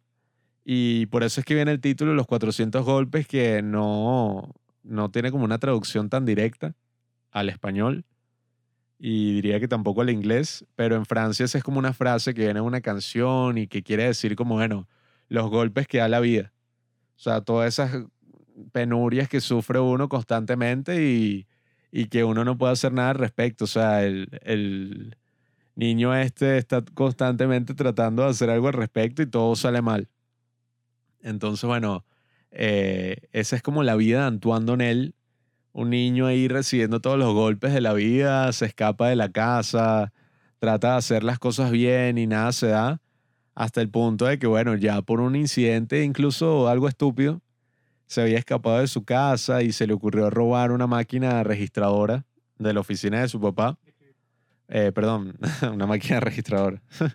una máquina de escribir, eh, que bueno, es una idea estúpida. Él mismo lo hizo porque están numeradas y todo pero le roba esta máquina de escribir así, se mete en la oficina con el amigo, eh, después ni siquiera la pueden vender y dicen y que bueno, nada, la tendremos que devolver. Y ahí se mete en este problema hasta el punto que el papá lo consiguen ahí y dice que no, bueno, ya lo voy a llevar a la cárcel. O sea, ya no sé qué hacer con este chamo, no importa si yo lo llevo a mi casa, porque seguramente va a volver a escapar y lo tratan como un criminal, lo meten en una celda, están hay muchísimas escenas conmovedoras en esta película que ya llegaré a ese punto, pero ve como toda la ciudad así desde una jaula y lo llevan a la cárcel y después lo llevan a un reformatorio. El, o sea, entra y forma ya, es como absorbido por el sistema, tan así que ya lo dejan a morir y ya la mamá que estaba teniendo un amante, él una vez escapa del colegio y lo ve ahí, la ve ahí como besándose con un compañero de trabajo. Y, y yo viéndola, incluso ahorita, que es una película que he visto, bueno, también como 15 veces. Yo solía verla en esos momentos así, como a los 14, a los 15. Esos momentos en que uno estaba creciendo y sufría esas mismas dificultades, la solía ver casi que como un refugio. Y ahí es que vemos como la mamá ya está ahí que no, mira, tu papá no quiere tener nada que ver contigo. eh, tú ya vas a quedarte aquí en este reformatorio hasta que crezcas y bueno, listo. Te tocará trabajar el metal, trabajar la madera, vivirás como siempre has querido solo. Eh, que yo aquí viéndola de nuevo estaba como que, bueno, eso de ser pájaro del papá, seguramente este ya simplemente se fue y abandonó al tipo y ahora está usando como que un sombrero ahí de terciopelo. y tenemos esta escena que yo creo que, bueno, es una de esas grandes escenas del cine, una de esos grandes finales conmovedores en las que él escapa del reformatorio y corre por toda esa campiña en la que estaba, así francesa, y llega como que al mar, primera vez que él ve el mar en su vida, y como que se mete ahí entre esas aguas que, que este Roger Ebert decía algo así como que está entre las aguas del futuro y el pasado. y está recorriendo así, primera vez que ve el agua y la cámara como que se congela, él mirando directamente a la cámara y hay un zoom a su cara y, y es como, bueno, mucha gente lo ha incluso comparado como y que, bueno, esta es la cara de la Mona Lisa. Una cara como tan enigmática que uno ni siquiera puede decir y que, bueno, qué emoción está teniendo el chamo ahí, que, bueno, está feliz, está... Sea, es una cosa como que, uno no sabe qué va a pasar. O sea, qué va a pasar en la vida de este muchacho. Y es una película tan honesta y tan potente, sin, más de 50 años después de su estreno, porque esta es la vida del director. Uno dice que, bueno, casi que todo el arte suele ser autobiográfico. Y esta es la vida de François Truffaut, que básicamente vivió las mismas dificultades que el personaje. Y lo que hace potente esta película es que Antoine Donnell no es simplemente una representación de este muchacho mala conducta, que hace cosas malas y siempre se está metiendo en un lío, sino que todos hemos sido Antoine Donnell en algún momento. O sea, todos, sobre todo creciendo y estando en la escuela, que puede llegar a ser uno de los lugares más injustos de todo el planeta Tierra, sobre todo para un joven que está creciendo y, y ve como todos los adultos siempre se equivocan y siempre están sacando como que suposiciones de la vida de uno. Y, y esta película representa ese momento a la perfección. Yo incluso eso también se la presenté a muchos amigos, la pasé en el colegio, a la gente no le interesaba mucho. Ver una película en el colegio es una experiencia de mierda. Casi que siempre la dejas a la mitad y la gente nunca quiere ver nada. Pero es una película muy poderosa y su influencia, como digo, va más allá de, bueno, de, mm, de que, ay, es una buena película, es una película honesta y todo eso, que ya eso es suficiente, pero esta fue una de las películas fundacionales de lo que sería la nueva ola francesa, que ha sido, bueno, uno de los movimientos cinematográficos más así cool, más importantes de la historia del cine. Muchos piensan y que Godard, eh, con Breathless, como la tradujeron en español, y que al final de la escapada, y en, en francés, y que a bout de soufflé, no sé qué significa. Pero todos dicen y que, claro, esa es la nueva ola francesa. Esas bromas así experimentales, de un pocotón de cortes, todas bromas raras ahí de Godard que a mí me parece insufrible. Pero la nueva ola francesa básicamente se resume muy bien con esta película que fue como una de esas grandes películas que empezó todo, que ya no tiene problema mostrándote una escena así pintoresca en que los personajes van al cine. Y no tiene que ser una cosa toda dramática, todo así, sino que representa muy bien lo que era París en esa época, Francia en esa época. Y es como una liberación en sí del cine. Esa mirada de autor, esa mirada de que el cine puede ser lo que sea, no tiene que ser una cosa como era en esa época que se pensaba que, bueno, todo tenía una fórmula, la cámara era invisible, incluso había una forma de cortar muy específica y aquí, bueno, era algo muy experimental. Uno, si ves esta película, vas a recordar esa escena en que hay como un carrusel extraño ahí donde el, el chamo este entra y la gravedad hace ahí su juego. Una toma como esa no es algo que uno vería en una película de los años 50 o una película de esa época. Quizás, bueno, el cine es muy experimental.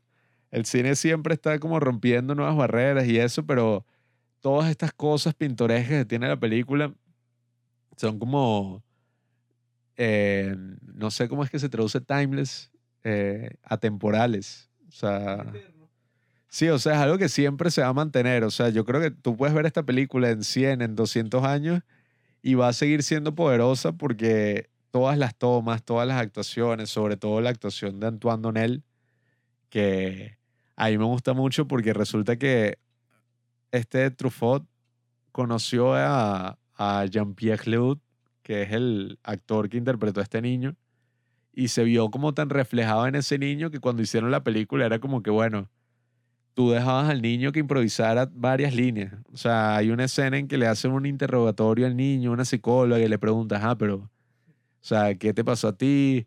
Eh, ¿Has tenido alguna experiencia sexual? O sea, preguntas así. Y Truffaut dice que esa escena el niño estuvo básicamente improvisando. Y ahí es que cuenta un momento súper fuerte que la mamá lo dejaba, bueno, que si con la abuela, lo dejaba, que la abuela murió, lo dejaba que si con distintas personas así, porque no quería tener relación con él, ya que lo iba a abortar. La abuela fue la que lo convenció de que, la convenció de que no lo abortara. Y, o sea, es una historia así súper dramática que se ve súper enriquecida con este actor, que después esa colaboración, ellos sacarían después un cortometraje.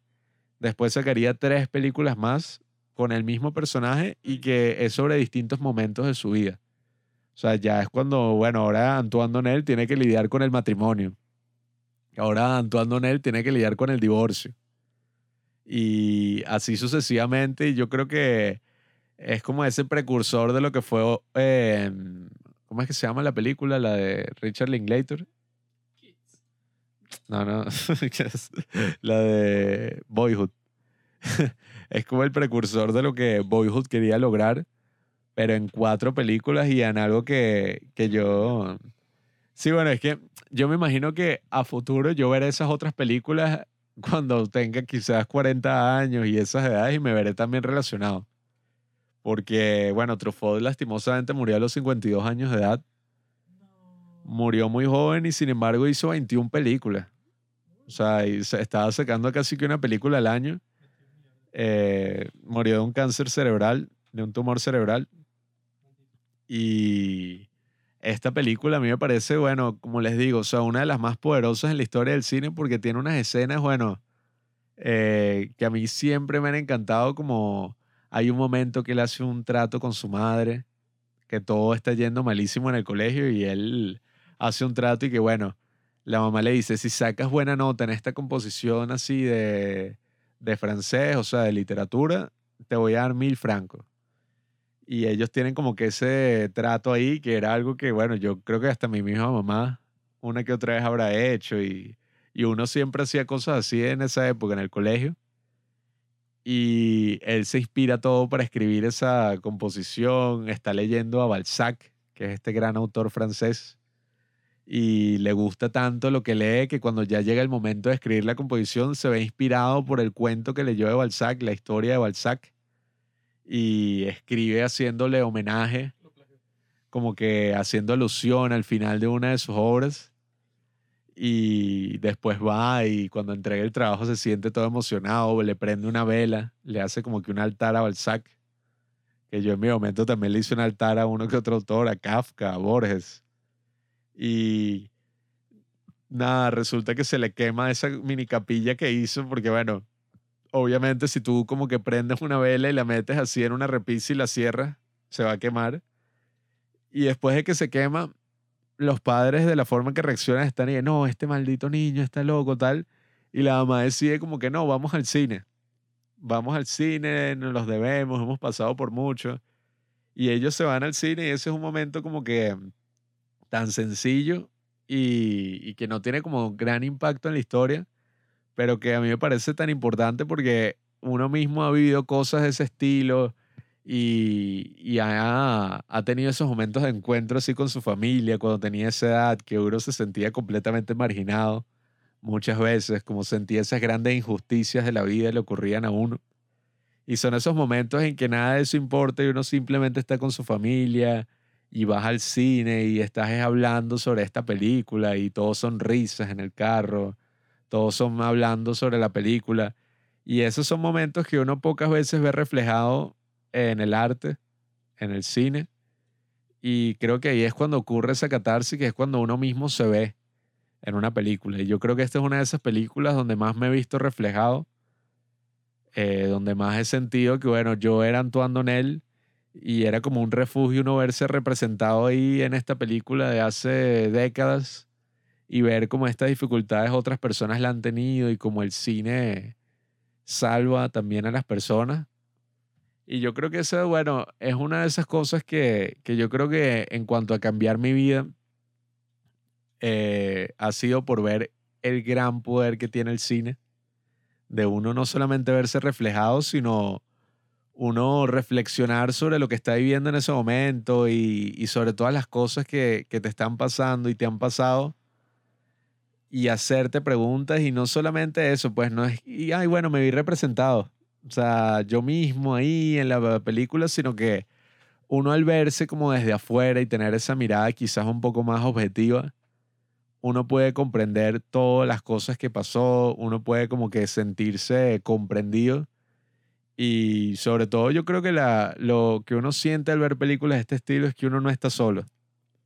Porque esta es una película que no solamente me gusta a mí, o sea, no es una película y que, ah, bueno, esta película toda desconocida que le gustó a Juan Pablo, sino que es una película que muchos consideran eso, o sea, de las mejores de la historia del cine y que ha conmovido a miles y millones de personas a lo largo de la historia. Entonces, uno al ver eso, uno entiende que todos en algún momento hemos sido Antoine Donnell y todos hemos tenido, bueno, esas mismas dificultades, todos nos hemos sentido como marginados, hasta el punto que, bueno, esta es una, sin duda, de mis películas favoritas y que yo he visto muchísimas veces y cada vez la puedo ver así como eso, como un refugio, como algo que uno ve y, y uno siente mucho, uno se conmueve mucho y uno ve como, bueno, muchas veces uno estuvo en, en la posición de Antoine Donnell y bueno, estoy seguro que como es el ciclo de la vida, en algún momento estaré en la posición de los adultos. Pero bueno, tremenda película y eso creo que es una que todo el mundo debería ver y no solo ver, sino eh, estar consciente de su historia, pues, y la historia de su director. Me parece una película muy rica por todos esos aspectos. O sea, todo el aspecto histórico y de la historia del cine y toda la vida del mismo François Truffaut, que si están escuchando este podcast y, y como les interesa el cine, es como una historia súper inspiradora de que, bueno, ese amor por el cine puede llegar a, multiplicarse. Podemos amar tanto esas películas que hemos visto y sentirnos tan agradecidos por todo lo que nos ha dado el cine que podemos retribuirle al cine y hacer nuestras propias películas. Pablo, Pablín, Pabliño. Tú te sientes identificado con Antoine Donnell porque tú eras un niño problemático. Tú no hacías caso y por eso es que la gente te creaba un embrollo, un problema. Porque tú te la das de rebelde. Como hace este muchachito en la película, Los 400 golpes, se la da de rebelde, tiene su vida ahí acomodada de clase media y no le hace caso al papá, no le hace caso a la mamá hace lo que le da la gana, este muchachito. Necesita disciplina. ¿Sabes qué es la, la disciplina? No, no sabes. Yo sé que no sabes. Necesita amor. Este muchachín, yo cuando veo esta película, yo siempre me recuerdo de eso, pues, lo absurdo que es el colegio. Creo que queda claro en esta película y que, bueno, si yo lo sentía así cuando estaba en el colegio, para este muchachito seguro era mu mucho peor, pues que todo el tiempo las tareas que le piden es que memorízate el poema del conejito. El conejito está en el parque, el conejito no sé qué. Puras tareas que tú cuando las estás haciendo estás y que, bueno, no sé por qué carajo estoy haciendo esto. Siento que estoy perdiendo el tiempo, pero bueno, qué coño. Es el colegio.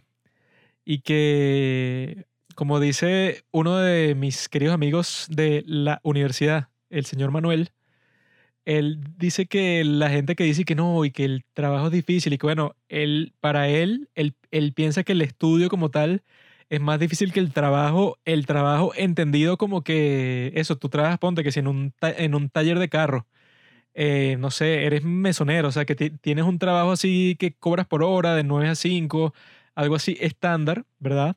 Él dice que el estudio es más difícil que el trabajo, porque en el trabajo tú vas, ¿verdad? Y marcas tarjeta y te vas para tu casa y tú no piensas más en el trabajo todo ese tiempo. O sea, tú vas, tú haces lo, lo que te da la gana y te levantas para ir al trabajo el día siguiente, pero todo ese tiempo a ti te sabe mierda, tú no piensas y que, ay, el trabajo, no, yo debo estar pensando sobre X, tal cosa. En cambio, con el estudio es y que, bueno, tú, ajá, tuviste clase, te fuiste para tu casa y tienes que estudiar y tienes que estar pendiente con los compañeros, tienes que hacer la tarea. Es como que algo que engloba mucho más tu vida que si tienes un trabajo así más como que eso, que tú trabajas que si en una fábrica, una cosa de ese estilo, que tú, bueno, cuando sales de la fábrica, tú no estás pensando y que, ¿cómo puedo hacer mi trabajo mejor? Yo creo que no, o sea, tú estás como que, bueno, vivo mi vida personal por mi lado y cuando vuelvo al trabajo, bueno, tengo que aguantar, tengo que tolerarlo, pero en el estudio, ¿verdad? Si tú estás estudiando algo que te gusta, no va a ser problemático el hecho de que siempre lo vas a tener en mente. Pero en cuanto a este muchachito, Antoine Donel, en los 400 golpes, bueno, lo que él está estudiando no le puede gustar a nadie, pues. Porque en ese tiempo yo tengo entendido que la gente trataba a los niños como si fueras un adulto, pero un adulto estúpido. O sea, como que todavía no se había reconocido 100% que tú, como eres niño, eres casi totalmente distinto que un adulto. O sea, tienes tus propias necesidades, estás en desarrollo, no tienes el mismo razonamiento, o sea, tratarte como si fuera un adulto pequeño, que así era como trataban a los niños en ese tiempo, que las leyes que ilegalizan el trabajo infantil son del siglo XX, pues. Antes, bueno, y que bueno, el niño estaba en la mina de carbón, el niño estaba en la fábrica, era considerado de que tú eres una, una personita, eres una persona, tú eres un adulto exactamente igual, la única diferencia es que eres, eres pequeñito, pues. Eres pequeño, yo te mando para la mina, pero tú eres un adulto. Luego, luego con el tiempo es que empezaron a salir esas perspectivas que, bueno, que hoy parecen obvias, pero que en ese momento no eran obvias para, para nada, que era que, bueno, él es muy distinto de un adulto más allá del tamaño, más allá del cerebro, más allá de todo. Tiene una serie de necesidades y de un desarrollo cognitivo completamente distinto que el de un adulto y por eso es que la educación tiene que ir cambiando, por eso es que los, los tienes que tratar distinto. O sea, aquí al protagonista lo tratan como un pedazo de mierda en el colegio y que eso, pues así con una disciplina súper estricta, en su casa también lo tratan de la mierda, o sea, él está en un sitio en donde básicamente su vida que tiene le, le parece reemplazable.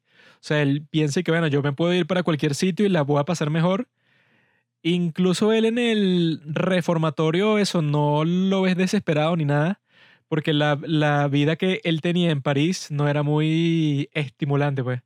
Que, bueno, tienes este, este profesor que es un fastidio, tienes que aprender esta serie de cosas que básicamente son inútiles, porque son como que, bueno, apréndete esto de memoria, aprende inglés así con un profesor todo pirata en el medio de la clase con tus compañeros que no le están prestando atención en lo más mínimo. O sea, tienes eso que como niño o como joven, pues, o sea, te puede frustrar bastante que yo creo que eso, pues, o sea, que todo el mundo se ha sen- sentido así, que llega un punto que tu ed- educación básica, pues todo lo que es primaria, todo lo que es secundaria, bachillerato, todo eso, tú estás como que, bueno, nada de esto tiene sentido. Y así es como yo me sentía, pues, cuando estaba en el colegio así. Llega a un punto que, bueno, que incluso uno de- nuestros, pro- nuestros profesores, nuestro profesor de matemática, nos dijo así en plena clase que no, hay gente que se pregunta, bueno, ¿por qué nos está enseñando esto? Porque yo no le veo ningún valor práctico. Y él lo que decía es y que, bueno, es verdad, o sea, no tiene ningún valor práctico, pero si tú vas a estudiar cualquier cosa que tenga que ver con matemática avanzada en la universidad, o sea, una ingeniería electrónica, mecatrónica, matemática pura, o sea, algo así que involucre eso, que tú te aprendas los conceptos matemáticos eh, como que más complejos, esto te va a servir perfecto. Y cuando él res- respondía eso, yo me acuerdo que muchos de los que estaban ahí fue que, ah, ok, entonces estoy haciendo todo esto para perder mi tiempo. Y que eso es hoy en el siglo XXI, pues, o sea, ¿cómo habrá sido para este chamito en Francia de los cincuenta y pico? O sea, obviamente mucho peor.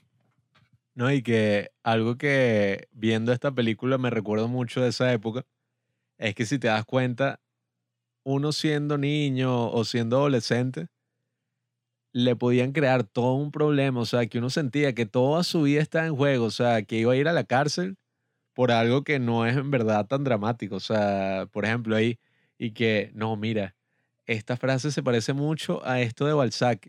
Ahora ve a donde el director a explicarle tú cómo tú plagiaste a este gran autor francés y eres un embustero, un mentiroso. O sea, esas cosas abundaban en, en toda la educación que eso, o sea, uno siendo niño y que tú te robaste el chocolate, o sea, tú te robaste esa broma que está ahí. Uno está ahí que, bueno, o sea, uno piensa que toda su vida está pendiente de así un hilo y uno, yo incluso siendo niño, yo no es que era tan problemático. Yo nunca hice nada así muy loco y tal, pero ese sentimiento de uno escapar, de uno irse de la casa, eso era algo que a mí a veces incluso me pasaba por la cabeza porque era como que una razón así instintiva de huir y que no, no, yo no puedo llegar a la casa después de que el profesor me regañó así y me puso una nota para mis padres, o sea, si mi mamá ve eso va a estar tan decepcionada que bueno, me va a botar de la casa. Bueno, es que a él en todas las situaciones en donde crean conflicto parece que el profesor lo hace como que por diversión, pues. Porque son conflictos que son y que, bueno, no hay necesidad para andar con, eh, con, con un drama de que no, que él, que tenía un calendario, esos son puro muchachitos, no sé, de 10, 11 años y, y el hecho de que se están pasando una foto de una mujer en ropa interior y que, bueno, si es una escuela de puros niños, o sea, que ya los está separando de todas las muchachitas que estén haciendo eso, bueno, es natural, pero que tú vayas a estar y que ve a la oficina del director y él va a llamar a tus padres y él no sé qué cosa, o sea, son como que una disciplina así como que bastante ab- absurda, pues, porque los mismos niños deben pensar y que, ok, no hay ninguna razón para esto, sin embargo, como soy niño, me tengo que soportar todo esto hasta que tenga, no sé, 18 años y me vaya de la casa y tal. Existen todas esas presiones para todos los personajes esto pero uno se, se puede ver identificado con todos esos temas por el hecho de que eso, pues, o sea, que este niño, bueno, ¿cómo se llama? Pues los 400 golpes, él en cualquier situación en donde está, cualquier idea nueva que tiene, como eso, es como que la esencia de la situación frustrante de ser niño, de que no tienes dinero, no tienes responsabilidad, no tienes independencia, pero al mismo tiempo eso, sobre todo en esta época, te tratan como si la tuviera. Y que bueno, eso, tú no tienes eh, culpa de muchas cosas que te pasan. Sin embargo, vas a, a a pagar las consecuencias porque, bueno, te tocó, pues, o sea, como que no hay nin- ninguna discusión porque tú eres un niño, o sea, tú no puedes discutir con los adultos, o sea, eso que dicen que los adultos están hablando y tú estás, ok. O sea, como que todas esas cosas que se tiene que sopo- soportar como niño es como que una historia que, bueno, se entiende que llegue a todas partes del mundo y a épocas distintas, porque es algo, como nosotros siempre decimos, pues, en este podcast, que llega a ser uni- universal, pues, que no es y que, no, esa es una experiencia muy propia de un niño de París de los años 50, sino que el hecho de que eso, pues, o sea, que gente en todas partes del mundo y en tiempos distintos se identifiquen con lo, con lo que está pasando, quiere decir que carga con eso, pues, o sea, con una verdad que siempre está ahí. Y que eso, pues, o sea, no es una película común y corriente, así como que con una moralidad que te van a decir al final y que, ves, este niño se arrepintió de tratar mal a sus padres. Por lo tanto, tú que estás viendo, muchachito, tienes que pensarlo dos veces antes de hacer una locura. No, o sea, con ese final que él está mirando a la cámara cuando acaba de escapar del reformatorio, él está como que, yo creo que lo que está sintiendo ahí es eso, pues como de confusión, como que yo no hice nada para estar aquí, porque, no, bueno, robó una máquina para escribir y plagió un poema de Balzac en primaria, o sea, unos problemas que, que bueno, es absurdo porque uno considera eso, pues es un plagio cuando tú, por ejemplo, te estás lucrando de lo que hiciste. Pero si es una tarea de un grupo de niños. O sea, puros problemas estúpidos. Yo creo que eso era hasta un homenaje así al autor y que, ah, bueno, hizo así eso, alusión a este libro y los bichos y que, ah, mira, este tipo tenía, se estaba copiando el libro, que el amigo dice que, no, pero él no se copió, yo estaba sentado al lado de él, tal, y tú qué vas a saber y que cállate. No, y que el hecho de que puso eso, o sea, que no era exactamente igual, sino era ajá, que sí, que un poema con el mismo final te prueba que el niño sí se lo leyó, ¿no? Y que se lo recordó porque eso lo tuvo que escribir en clase y todo.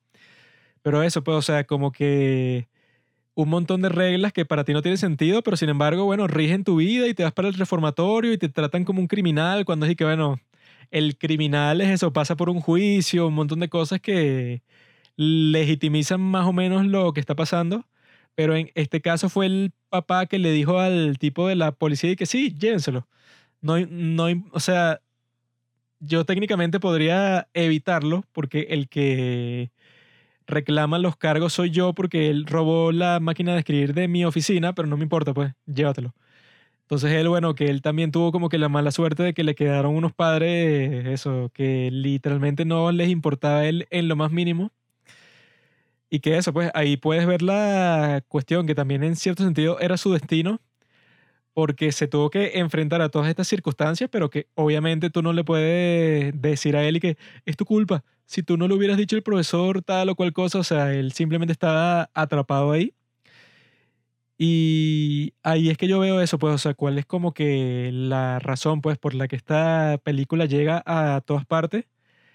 Es porque todas esas, esas frustraciones son como que lo más natural del mundo, pues, o sea, si tú eres joven, obviamente no, no tendría sentido que, que no, él tiene dinero, tiene confianza, tiene experiencia, o sea, te faltan que si todas las características que tú tienes o que deberías tener para tener una vida exitosa, no las tienes, sin embargo, todo el mundo te las exige. Es, es como ese chiste que para cualquier trabajo te piden y que cinco años de experiencia, y bueno, yo tengo, no sé, 20 años, pero me piden cinco años de experiencia, o sea que tuve que haber estado trabajando de mesero, de cualquier cosa, desde los 15, o sea, no, no tiene sentido, sin embargo, así es como funciona la sociedad de ese tiempo y hasta cierto punto nuestra propia sociedad. Y a mí no me gustan los franceses. Y bueno, tiene sentido que Breathless sea como que icónica en el sentido de cómo está editada y toda esa vaina. Pero en el mismo Breathless no hay como que, no, sí, el personaje principal, el desarrollo que él tiene y la forma en que él, él llega a una frustración con su pareja. O sea, no hay nada de eso en Breathless, sino que es como que divertida y juega con los clichés así como que de las películas de espías, de acción y tal. Pero sí, pues, o sea, si quieren experimentar así como que porque dicen y que no, la nueva ola francesa fue como que la que cambió todo así hasta el punto de, que es que viene que si todo lo que tiene que ver con el cine independiente y todas esas cuestiones, el hecho y la mentalidad de que tú puedes hacer el cine como quieras y cuando quieras, nace un poco de esa perspectiva, pues, o sea, de esa perspectiva de que un grupo de críticos ahí quiso dirigir una película y formó un grupo de gente sea, que no tiene que ser como que la cuestión monolítica así de Hollywood y que, no, tienes que tener la superproductora y 10 mil millones de dólares y tal y tal y tal. O sea, gracias a tipos eso, pues, o sea, como ese grupo de Carriers du Cinema, es que la gente, bueno, si quieren escuchar más sobre, el tema de cómo fue influyente la ola francesa y un círculo de críticos que se una para hacer películas en cierto sentido simples, pueden escuchar nuestro capítulo número 4 en donde conversamos con nuestro amigo César Noragueda, que él mismo es crítico de cine y se apasiona muchísimo eso por todo lo que tiene que ver con el cine, tanto en el pasado como, en el presente. Y ahí nosotros conversamos eso, pues, sobre cómo estos tipos que simplemente quisieron salirse como que del status quo y que eso pasa que si en todos los campos, pues, porque si no sería muy fastidioso. Y que no, si tú quieres ser cineasta, bueno, tienes que tener este contacto, hablar con no sé quién, que te donen 100 millones de dólares y de esos 100 millones darle 20 millones a este productor. Todas estas cuestiones que ralentizan mucho más el flujo del arte y todas estas cuestiones. Estos fueron como que lo que dicen así los pioneros de todo este movimiento independiente, bueno, que el día de hoy ya está más desarrollado que el carajo, pues. Ya yo creo que, no sé, el 80% de la gente que quiere hacer cine, cuando piensa en eso, no tienen en la mente y que, claro, voy a Hollywood, hablo con el productor de la Fox y él me va a dar 100 millones. O sea, nadie piensa así, sino todo el mundo está como que en su propio nicho y que, ah, bueno, yo hablo con esta persona, produzco algo en mi país, o sea, ya esa idea así del Hollywood mainstream de que solo ahí puedes hacer películas. Bueno, y nosotros que todo el tiempo hacemos reseñas de cine coreano, ahí ven que, bueno, que esa era una posibilidad, o sea, un sueño de alguna persona así hace ya muchísimo tiempo. Ya el cine del día de hoy es totalmente distinto. No, y uno. Uno básicamente ya tiene más que internalizado todo eso de la teoría del autor.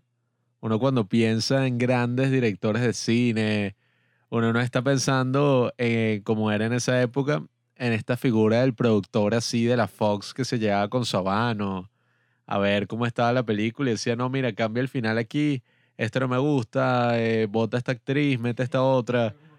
Eso ya como que no es así, sino que uno cuando piensa en el cine, uno piensa en que, wow, o sea, los directores de cine, los grandes cineastas, las grandes cineastas, o sea, estas grandes figuras que deciden hacer sus películas y bueno, todo esto en parte gracias a esta generación de escritores, de realizadores, que también vieron la historia y dijeron y que wow, o sea, estos son los grandes personajes del cine. John Ford, eh, como es Fritz Lang, todos estos autores que existían así en el cine mudo y que ellos pudieron ver y decir como que wow, o sea, mira toda esta figura. Eh, incluso, bueno, eh, como dije, el impacto que tuvieron en el mismo Estados Unidos de llevar el nombre, que eso lo hizo Truffaut, el nombre de Hitchcock, a que fuera conocido así como es hoy en día. O sea, es una locura y bueno, esta película yo creo que podría ser casi que eso, el alma de lo que sería este movimiento. Eh, y lo que es Godard ya es como más el maquillaje, así, la parte estética de afuera que uno y que, ah, claro, esta película es así de la nueva francesa. Pero yo creo que esta de los 400 golpes sí refleja la perfección que es eso que, que representó todo ese movimiento. Y bueno, como hablamos, o sea, creo que es una película que si conoces a alguien así de esa edad como yo tenía en ese momento, creo que es perfecta para recomendar. Y que no importa la edad que tenga, yo creo que esas experiencias que uno tiene en bachillerato y en el colegio siempre lo van a marcar, pues, porque esos son los momentos en que uno se está formando como persona.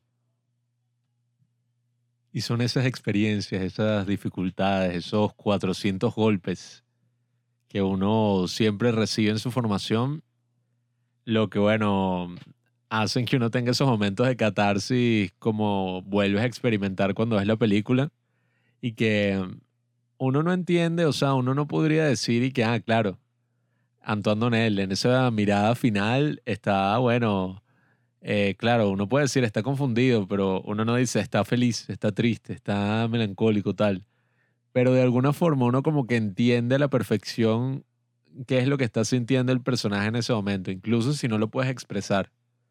Y yo creo que ese también es el poder que tiene esta película y incluso lo mismo pasa con, con Dancer in the Dark, que uno no puede justificar racionalmente y que, ah, claro, o sea, o quizás puedes dar algunas razones. Este personaje actúa así por esto y porque su papá y su mamá y además esa persona viene de no sé dónde.